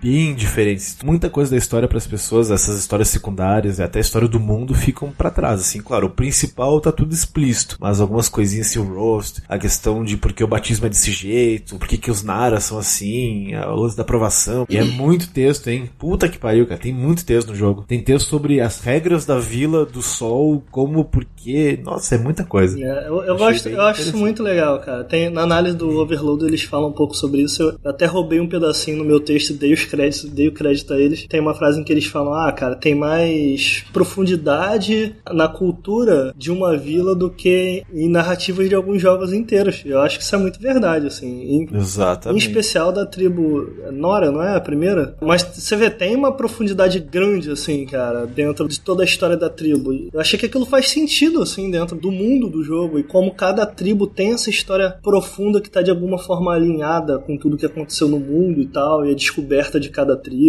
É bem isso, cara. E eles dão muito foco mais ao mundo, às tribos, do que a vida dos próprios personagens, né? Igual a gente falou do Rost aí, né? Que depois ele foi exilado, porque ele foi se vingar além do limite, daí ele teve que ficar lá de fora da vila. Mas então a Eloy, ela passa nessa aprovação lá, e durante a aprovação, ela já tava ganhando já, ela chega a ganhar. Rola um ataque, né? Misterioso no meio da, da galera, chega lá e, tipo, começa a atacar a vila, matar um monte de gente, ataque de humanos mesmo, os outros humanos lá mascarados. Matam um monte de gente, jovens ali mesmo, que estavam no próprio teste. E durante a prova, é, tentam matar também a Eloy, e então aparece o Rost, que foi o mentor dela, e se mata para poder salvar ela. Então depois disso tudo, a, a Eloy ela passa a falar com as matriarcas lá e tal, e ela resolve ir atrás, descobrir o que tá acontecendo e tal, pra poder vingar o que aconteceu, ela quer ir atrás. Então ela recebe meio que um título que ela é uma emissária, que ela pode sair das terras da, dos Nara de... sair de boa sem ser condenada por isso. Então ela para poder ir até lá na cidade, lá na capital mais envolvida lá do pessoal. Eles não aprovam, né, que você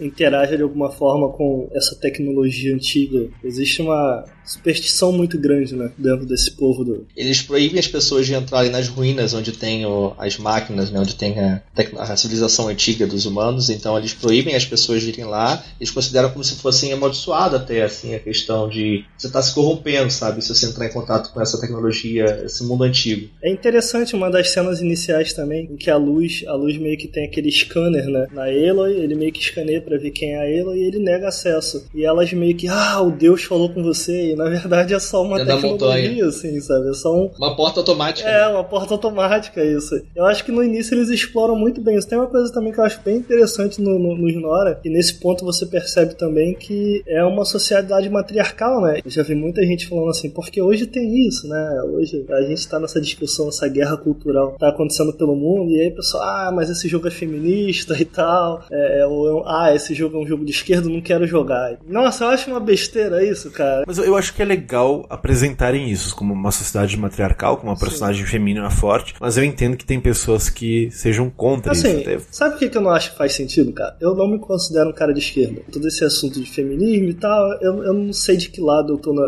nisso, mas assim, eu acho assim, a capacidade de um jogo de falar sobre isso, cara, e de conseguir te fazer raciocinar sobre aquilo, independente do, do, do teu ponto de vista político, cara, se ele consegue te fazer raciocinar sobre aquilo, olhar para aquilo, cara, que você discorde, porque o jogo não te proíbe de discordar, né? Eu não acho uhum, que o uhum, jogo tá. Claro. Eu não acho que o Horizon trata isso de uma forma, ah, olha isso, olha o que vocês estão fazendo com o mundo. Sim, eu também acho. Entende? Não é, não é, não, em nenhum momento. Então, assim, eu acho, momento. cara. Até porque ele te apresenta, ele apresenta vários pontos de vista. Da mesma isso, forma que tem isso. uma sociedade matriarcal, você vira a esquina tem uma sociedade que tem um rei, onde tem monarquia, sabe? No final você encontra uma sociedade que, onde se fala muito em tecnocracia, né, cara? Sobre é, tecnologia como uma parte fundamental da sociedade e tal. Então, assim, cara, eu acho que o jogo destaca várias visões. Eu falo sobre isso, o jogo me desafiou em alguns pontos, porque às vezes ele apresenta um ponto, dentro desse próprio ponto de meritocracia e feminismo, eu acho que o jogo fala sobre isso, tá? Feminismo ele fala, ele, ele tem uma voz, entendeu? Agora, o que eu acho interessante é que o jogo, cara, o jogo faz você pensar, sabe? Eu acho que um cara que joga esse tipo de jogo, eu, porra, cara, a galera reclama de disso em Last of Us, sabe? Eu acho que um cara que joga esses jogos é. e fica assim, ah, não, não tá de acordo com, com, com a minha com visão a minha política. Crença, cara, que eu, eu acredito. Acho, mano, é... Acontece a galera que acha que tem, a galera que onde acha que não tem também reclama. Então acho que assim, o pessoal tem que saber apreciar a obra. O pessoal fala tanto de jogo como obra de arte. Ah, beleza, jogo é obra de arte. Então, obra de arte, o artista tem a liberdade dele de falar a visão dele de mundo como ele acha. Cara, eu acho que o jogo tem que ter uma voz mesmo, entendeu? independente dele estar tá do seu lado ou não, e que, cara, é, é, é, bom para todo mundo. Mundo, que o jogo tem uma voz e que você discorde? É, independente disso, você é, acaba sendo enviada pelo mundo para poder descobrir, né, o que está acontecendo e você começa a descobrir sobre a civilização antiga, né, sobre as ruínas que você, ela desde pequena a gente comentou ali por alto, ela pega o Focus, né, que é o dispositivo que ela usa na orelha, que ela encontrou quando pequena, caiu numa ruína desses uma, um, tipo um alojamento, né, que seria de uma casa de pessoal da civilização moderna. E ela esse dispositivo é como se fosse um smartphone de certa forma ali, né, que só que mais avançado, que ele estuda o ambiente, te dá dicas, te fala contigo e tal. Ela vai fazendo tudo isso, encontra outras civilizações, você encontra os caldeirões que a gente falou, né, que desenvolvem as máquinas e e meio a tudo isso tem as máquinas corrompidas, né, porque além das máquinas viver a vida delas ali no mundo, tem mais máquinas que estão com uma parte vermelha assim, né, como se tivesse amaldiçoadas ali, possuídas, e elas estão saindo de controle, estão começando a atacar vilarejos, atacar pessoas e sair do, da rotina delas normal. Por isso que as pessoas ficam preocupadas, até eles chamam elas de demônios, por exemplo. Tanto que você acha até que tem um cara que traiu a vila, que é o tal do Olim, que é um cara de fora que estava visitando a vila no dia do, do, treinamento, que ele também tinha um Fox, né? E você começa a Ah, eu lembro dele. disso, sim, sim. O Olim.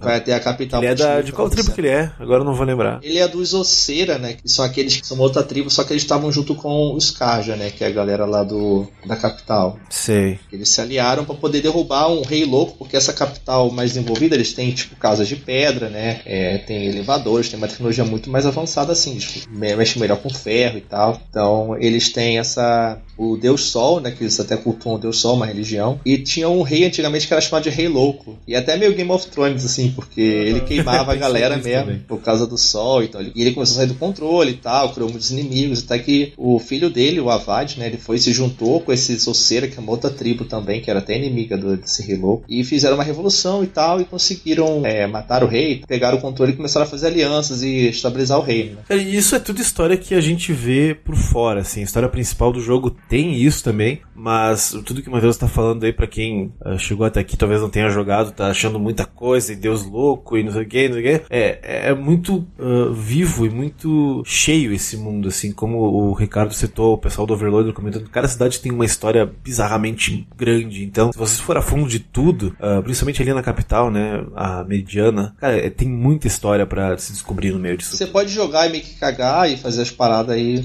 só que você pode também se aprofundar se quiser e tal, separar para ler os diálogos, fazer todas as opções de diálogo, mas ela é bem rica, acho que recompensa bastante, assim, porque você vê mais sentido nas coisas, sabe? E aliado a tudo isso, a galera que era fiel ao rei antigo, né, esse rei louco, eles fizeram meio que um grupo rebelde, que eles não concordavam com essa filosofia nova, com o pessoal se aliar aos inimigos deles antigamente, então eles passaram a ser chamados de Shadow Karja, né, que é como se fossem os renegados ali, né, porque eles acreditavam numa profecia que tinha o deus do eclipse, né, que seria tipo o inverso do sol e tudo mais, que tem o, o próprio vilão deles, o Ellis, que é o cara que atacou uh, você durante a aprovação e o que matou o, o Rost. Rost. E ele é meio que o líder dessa galera também. Isso aí é a história do mundo em si, né? Mas o mais importante é a Eloy descobrindo também a busca por quem ela é. E por aquela questão que o Ricardo falou da montanha, né? Que a porta fala com ela e meio que ela fala que ela tá corrompida, não consegue entrar. Então você acaba descobrindo que, conforme você vai explorando as ruínas, que esse mundo, ele era um mundo como o nosso, realmente evoluído, como que a gente conhece hoje aqui, nós, né? Só que com uma tecnologia muito maior tinha umas indústrias faro que eles faziam máquinas. E essas máquinas, elas passavam a trabalhar cada vez mais automação, começavam a trabalhar pelos humanos e tal. Até que, como toda clássica história futurista, né? Tudo sai de controle, as máquinas se rebelam e dá merda, né? Meio Matrix, meio Exterminador do Futuro. É, isso é legal porque assim, né? Uh, tu tá jogando o game, tu tá descobrindo sobre o mundo e de repente, eu acho que em algumas boas horas depois, alguém invade o teu Focus falando contigo, que é o Silence. Uhum. Então assim, tu fica, what the fuck, o que que está acontecendo nesse mundo? E esse personagem eu acredito que ele é mais importante do que aparenta ser no começo do jogo. Porque além de toda essa história rica dos continentes e tudo mais, esse cara vai te guiar, querendo ou não, para fazer a história principal e descobrir quem é a Eloy, né? Ele é um cara que parece muito mais do que parece que sabe, né? Entendeu? É um cara misterioso e tudo mais.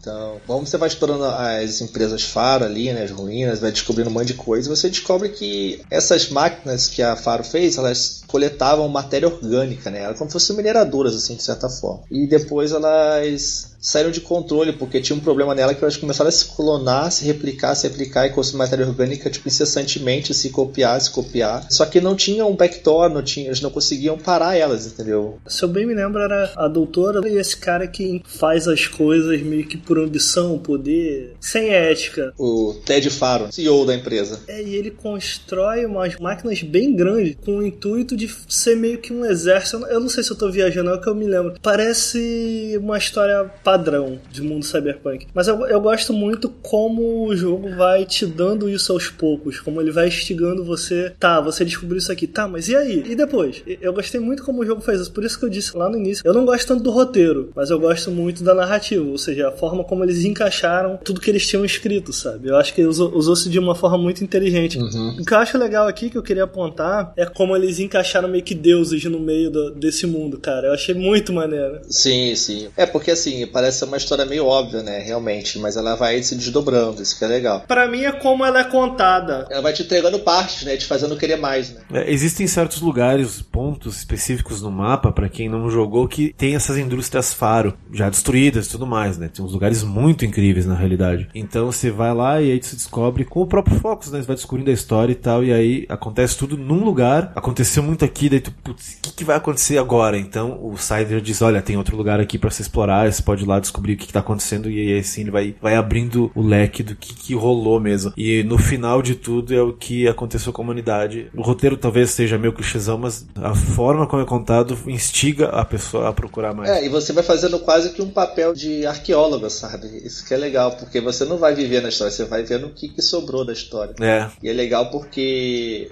eu me sentia como se você realmente encontrasse, você vê hoje em dia uma ruína asteca, sei lá, você vai lá em Machu Picchu, sei lá, você vê aquelas ruínas lá, entendeu? Você, porra, que maneiro, como é que devia ser a civilização, como é que é mais ou menos isso, só que com as, os prédios de hoje, né, que você vê, você vai fazendo esse papel de arqueólogo mesmo ali, basicamente. É, essas máquinas, elas foram se multiplicando, se multiplicando, eles não conseguiam parar, eram os arautos da morte, né, e passaram a fazer máquinas de combate, e os corruptores, né, que são outras máquinas que elas faziam, corrompiam outras máquinas para trabalhar para elas, então ficava essa batalha eterna, elas começaram a atacar os humanos, que os humanos tentavam para elas, começaram a atacar de volta, então ficou essa batalha até que a, humano, a humanidade começou a decadência. Então criaram uma força de resistência que começou a lutar contra essa galera, juntaram todo mundo, fizeram generais e tal para poder lutar contra eles, mas era no final das contas você luta contra um inimigo que nunca morre, que sempre vai se, sabe, sempre vai se replicar e tá consumindo tudo o que você tem de matéria orgânica, comida, tudo mais. Então era uma batalha perdida. Aí tem essa doutora, né, que é a Elizabeth Sobek, que você vê pelos flashbacks da, que você vai vendo do jogo quando você explora as ruínas, que ela tinha uma proposta de fazer o Zero Dawn, né? O nome do jogo em si,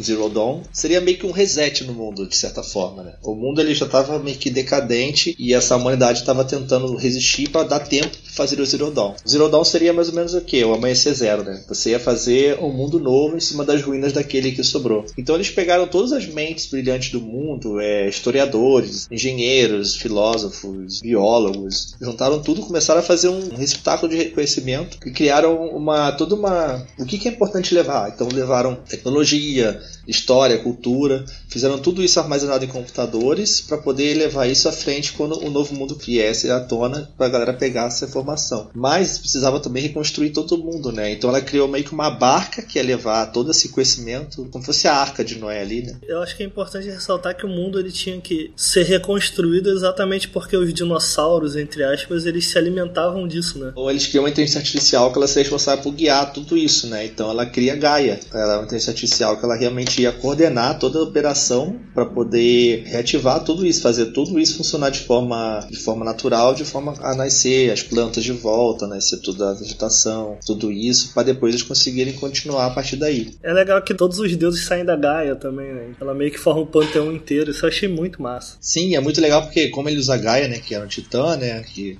é, baseado na mitologia grega, e depois vem os próprios deuses da mitologia grega. Tem o, o Apolo, né, que é o responsável pelo conhecimento, né, que foi acumulado Aí tem o, outros vários lá, tem acho que o Artemis, né? Tem, tem vários outros, um que é responsável por poder cultivar, né? As cidades, é, cultivar a terra. É como se cada uma fosse uma sub-rotina de uma rotina principal da Gaia. Todos eles são meio que a Gaia, mas cada um é responsável por uma área. Isso. E eu achei bem legal, gostei bastante dessa ideia. A função do Hades que é legal, né? A função do Hades também acho que é interessante comentar aí. O Hades, inclusive, que é uma das funções, que ela é responsável por apagar tudo. Se algo sair de controle, alguma coisa der errada no processo e for comprometer a vida, você paga tudo, formate esses dois pontos, sabe? Então ele era responsável por isso. E daí a Gaia ia fazer todo o trabalho de novo quando fosse as condições ideais e desse tudo certo novamente. E no meio disso tudo, é, o Ted Faro, né, que era o cara que tava. Esse, o CEO da empresa lá que deu merda, ele era amigo da Elizabeth, tanto que ela fez ele ajudar a financiar o projeto, porque era milionário, porque ele que fez a merda, de certa forma, de criar as máquinas. Então, só que ele, depois de um tempo, ele se arrepende meio que dessa decisão e ele sabota o Apollo, que seria toda a inteligência e conhecimento humano, né, que seria passado para a nova geração, né. Então ele sabota isso porque ele acha, não, nós fizemos muitos erros, nós erramos, então isso não vai ser a solução. Então ele destrói tudo aquilo que foi feito do trabalho. Mas, enfim, depois de tudo isso, você acaba descobrindo que a Eloy, ela era meio que um clone da Elizabeth Sobek, daquela doutora que foi responsável pelo Zero que ela até morreu né, se sacrificando pela equipe lá no momento que deu uma merda lá, que a parada não fechou,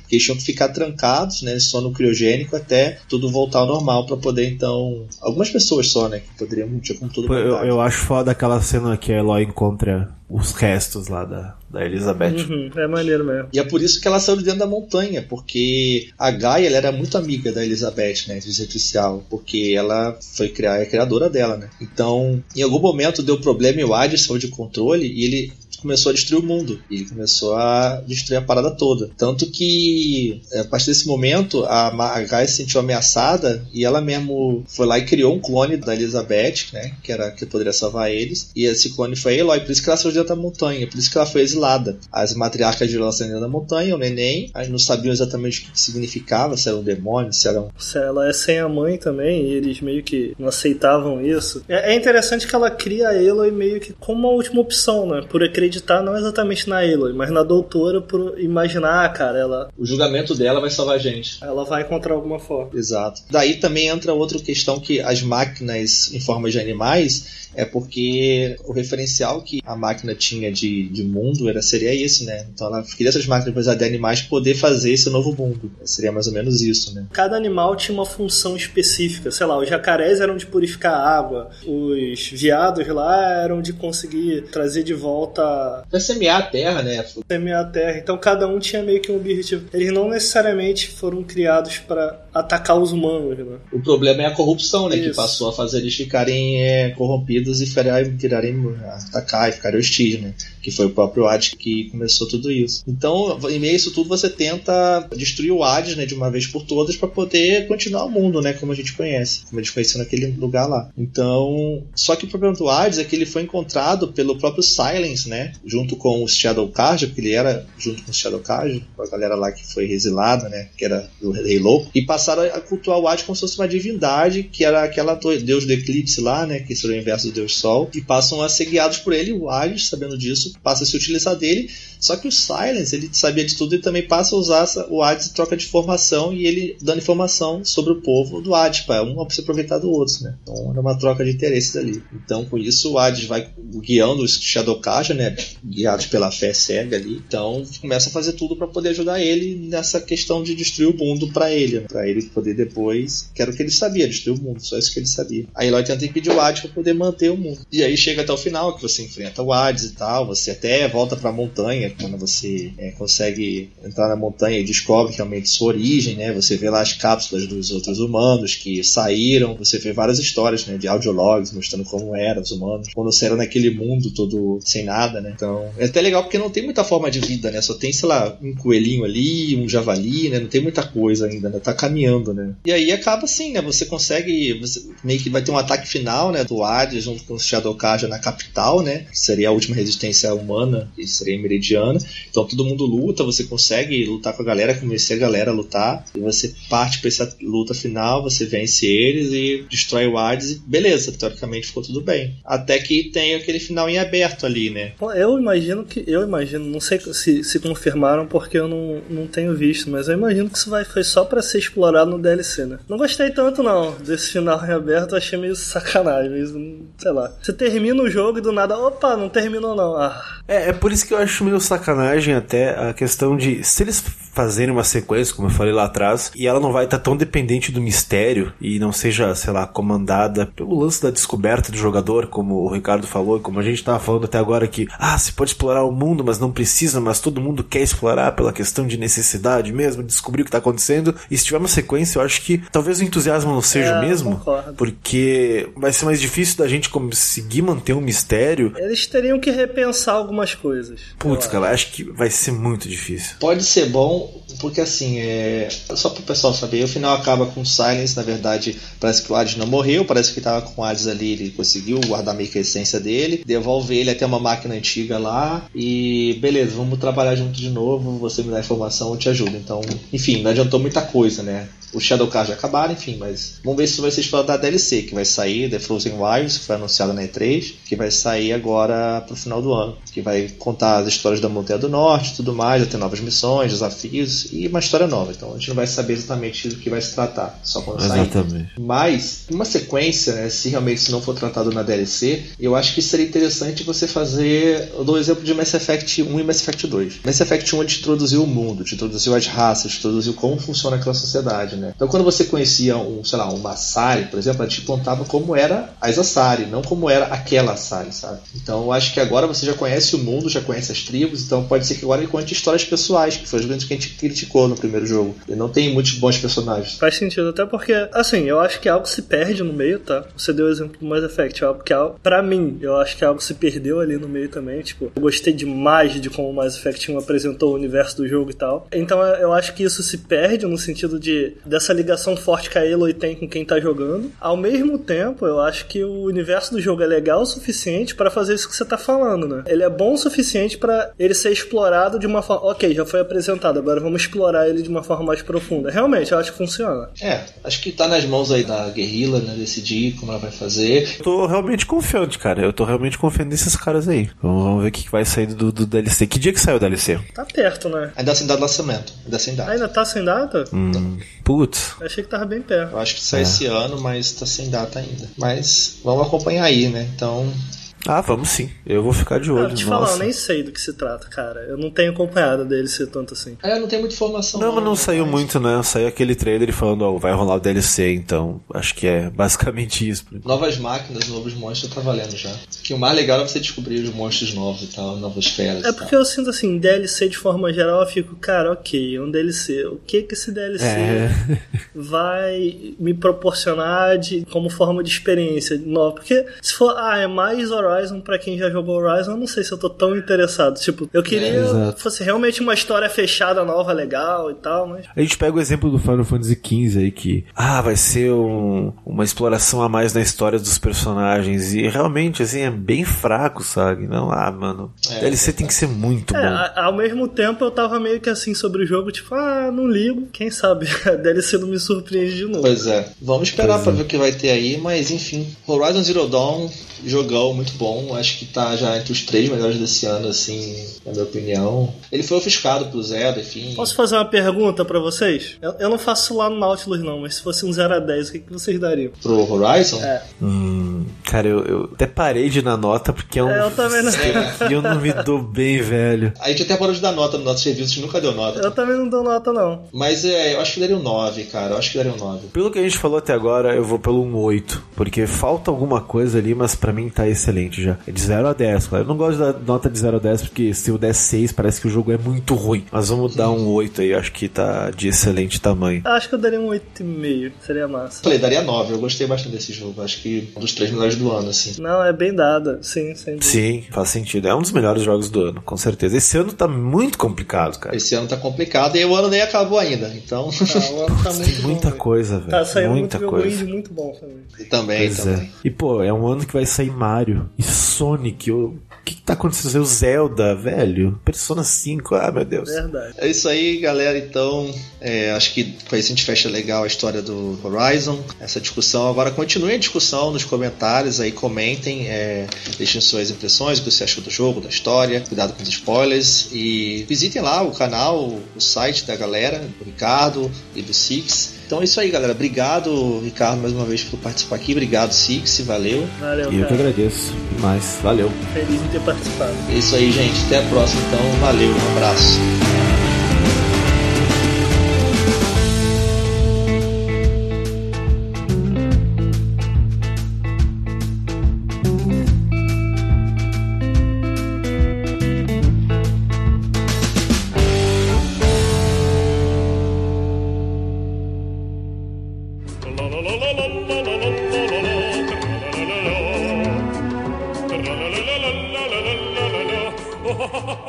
Aqui agora que vocês já conheceram a história desse maravilhoso jogo, já sabem tudo sobre a jogabilidade já acessaram os sites dos nossos colegas que gravaram com a gente aqui. Você vai ouvir agora os comentários do Melocast 153, que é a delícia ao vivo nas lives, Vanzita. Ai, que delícia. E a gente falou sobre como transmitir lives, falamos sobre as plataformas, falamos das nossas grandes experiências, né, em fazer lives, né, um dos produtos que a gente mais gosta de fazer aqui. E nós vamos ler os comentários, mas eu vou começar, Renato, por um e-mail que nós recebemos. Por um e-mail. Um e-mail, a gente recebeu um e-mail atrasado do cast, na verdade, anterior. Que bonito. Então vamos falar do cast número 152 sobre os meios de transporte nos videogames, é isso? Exatamente. Muito bem. Então, e o que que essa pessoa deliciosa está falando no e-mail? É o Musa Bagri. Ele disse o seguinte: Olá, deliciosos amigos do comando do Yoga Flame. Qual foi minha surpresa em ter meu e-mail lido no último episódio? Cara, fiquei muito feliz. É, cara, a gente lê tudo, cara. Na medida do possível, a gente vai lendo aqui. Ele disse: Só respondendo ao puxão de orelha que recebi da queridíssima Vanessa, eu não tinha pretensão nenhuma em ter o e-mail publicado no programa. Assim como não tenho com esse. Cara, você vai agora, você tá sendo lido.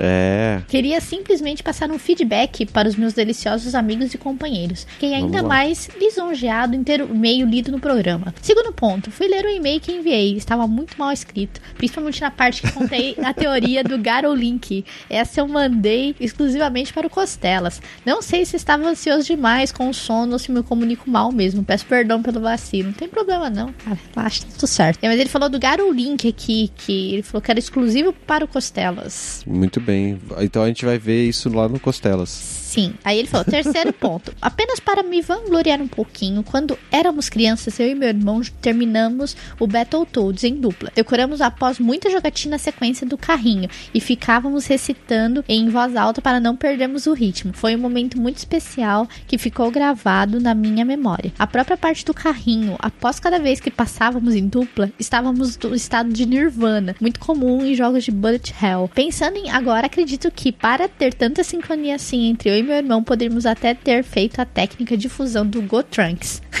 Acho que por enquanto é isso. Um grande abraço. PS, esse não é, não, esse não é meu nome, é apelido mesmo. Muito bom, Sabra Magre, é assim mesmo, cara. Mas a fase do carrinho do Battletoads é muito amor. É que você tem que decorar mesmo, você morre pra caramba pra poder chegar no final. Você tem que, tipo, morrer muito, muito mesmo, pra você decorar todo o caminho, mas depois é recompensador a hora que você acaba, cara. É maravilhoso. E muito obrigado pelo e-mail. Sim, muito obrigado pelo seu e-mail, Mussabagre. No site nós temos aqui quatro comentários deliciosos. Um é do Valber Patrick. Ainda não ouvi, mas pela capa será uma delícia sem igual. Caio, Valina e Vanessa. Ai, cara. Ai, que delícia, cara. Foi muita delícia nesse cast de lives, que é uma coisa que a gente gosta de fazer e a gente falou, tentou falar na medida do possível e a galera aí participou bastante aí. Temos um comentário do Nego Café que é sempre um comentário autocitativo, sei lá como é que menciona esse tipo de coisa. Ele fala live de Nego Café. ok, cara. ok. Um dia eu chegarei num estágio bom o suficiente pra entender uma parte dos seus comentários. Ele sempre coloca café em tudo. Eu não tomo café, então tudo bem. café é bom, café é bom. Mas toma um suquinho de laranja então, Van. Ah, suco de laranja tá valendo, com certeza, na delícia Né? sempre. E falando em suco de laranja, tem um bichinho laranja feito de lã ou tecido aqui na minha frente, numas fotinhos que o Todê Zistino mandou. com um comentário em print screen aqui, porque ele escreveu o comentário no Notepad pra não perder, provavelmente porque o comentário dele é gigante e ia ser bloqueado pelo Discuss. E eu vou ler o comentário dele aqui então. E ele disse o seguinte: A piada do Verta continua rolando? Continua sim, porque é boa. é porque eu, que eu mencionei a piada dele de novo, mas tudo bem. Eu estive no podcast passado, mas, de novo, nada dos meus comentários, sabe lá por quê. Acho que é porque, com- porque o Renato falou, pro seu comentário ser muito grande, eu acho que o Discos não gosta de comentário grande, não sei. É, exato. Minha experiência de lives. Minha experiência com lives se limita à minha internet. Quando eu peguei essa internet atual de empresa pequena, meio desconhecida de bairro, foi que comecei a assistir de verdade vídeos do YouTube e a começar a buscar meu desenvolvimento pessoal. Daí eu comecei a buscar mais e mais e cheguei em lives. No início eu buscava os jogos que tinha, mas estava sem disposição para terminar ou estava travado de alguma forma. E depois fui evoluindo para jogos que sempre quis jogar, mas meu bichinho não aguenta. E assim descobri muitos jogos interessantes, dicas para games que sempre joguei, mas joguei errado ou não sabia. Daí cheguei na Mone do Resident Evil Database, óbvio que não foi diretamente. Depois de lá bateu a curiosidade de saber o que era o Meia Lua. Desde essa vez eu nunca mais deixei de frequentar as lives do Meia Lua. Claro que não dá para frequentar todos porque os horários não batem com os meus horários livres ou conflitam com o momento offline. Mesmo assim, continuo firme e forte por lá. Acho que a primeira live que vi do Meia Lua foi de Zelda Ocarina of Time. É um dos meus jogos que gosto de jogar. Atualmente, eu vivo em lives que são de Devil May Cry Reboot. Já estou enjoando, mas eu ainda quero muito jogar esse jogo. Se não fossem as lives, não teria descoberto um pouco de jogo bom e bem feito. Ou não, que hoje eu conheço. Exemplo disso é Uncharted. O importante não é nem o jogo, nobre Caio. Parafraseando esse lista aí. Quando o vestido é bonito, as pessoas notam o vestido. Mas quando a roupa é feia, as pessoas notam a mulher. é, isso é verdade. Costumo abandonar lives porque a conversa não rola e o jogo não me atrai. Pô, mas a- a- às vezes a conversa tem que puxar, gente. A gente gosta que vocês puxem a conversa. Se a gente ficar puxando, vocês não participam. Mas...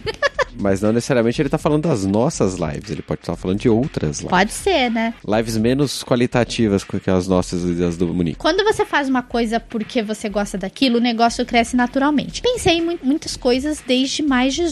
Aos chatamente insuportáveis clientes li- gritadores de buzu. Isso realmente é muito chato. Aqui em Bauru não Tem tem, cara. Cara, aqui em Bauru não Sorte. tem. Eu tenho os caras que ficam na praça, mas não tem os gritadores de buzu aqui não. Expectativa frustra pessoas. Valina, isso é verdade. Melhor criar porquinhos, que dão bem. Eu sempre falo isso. Isso. Oi, alguém chamou um especialista? Eu estou aqui. E também devo grande parte do meu crescimento pessoal ao Meia Lua. Muito bom, cara.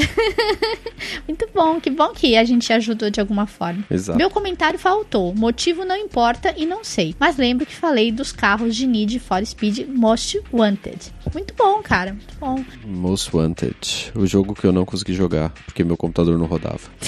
e agora que ele roda, eu não quero jogar. Pô, Renato. É, a vida é assim. É, cara, é triste.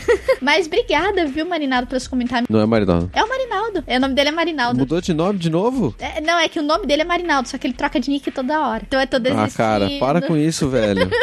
Eu tava aprendendo que você era o Marinaldo, você troca de nick? São sacana. Aí ele colocou aqui uns links do Virgil que ele tá fazendo aqui em crochê, né? Ele falou: o link da pasta compartilhando estão umas fotos do meu Virgil 001, aquele de cara verde, cabelo Elseve, L'Oréal Paris e pijama. Aí ele tá, colocou os bichinhos aqui. Tá ficando bonito, cara. Tá bonito, tá legal. E quem é esse bicho aí? Eu não reconheço. É do, se não me engano, é o Virgil do Devil May Cry, cara. É do Devil May Cry? É. Ah, Legal, né? bacana, hein? Muito bom, tá ficando bem bonito, cara. Continua que tá firme aí, cara. Obrigada pelo seu comentário. E continue nas nossas Exato. lives, por favor.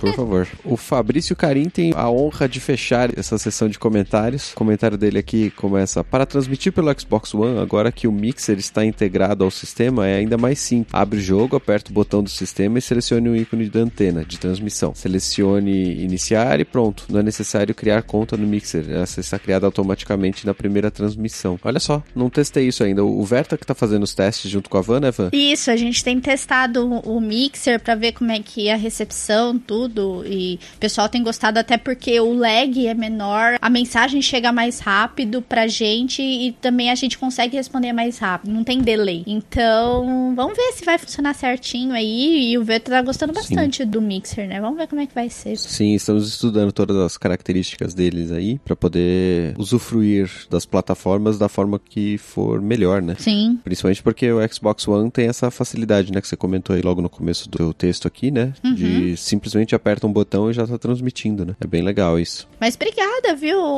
Fabrício Carim, pelo seu comentário. E terminamos os comentários, Renato, de hoje. Terminamos os comentários de hoje, exato. Se você quiser deixar mais comentários pra gente ler, porque só quatro aqui foi muito pouco, tá? Vocês têm que colocar mais comentários. Você pode ir lá no post desse podcast que você está ouvindo e comentar por lá, ou você pode mandar um e-mail no contato arroba soco.com e a gente vai ver, vai ver e vai ler, e vai estar tá aqui no áudio. Exatamente, galera. E não se esqueça de nos seguir nas nossas redes sociais que estarão todos na descrição desse cast. Estará o nosso canal do YouTube para você poder se inscrever, nossa página do Facebook, o nosso Twitter. Então, não nos deixe de nos seguir e, e seguir a Delícia Verde, a Onda Verde que só cresce aí e espalhem para todos os seus amigos aí, compartilhem essa delícia maravilhosa para que todos conheçam. Exatamente. Vamos para o próximo podcast só na semana que vem agora. Abraços. Exatamente. Beijinho pra vocês. Falou. Tchau.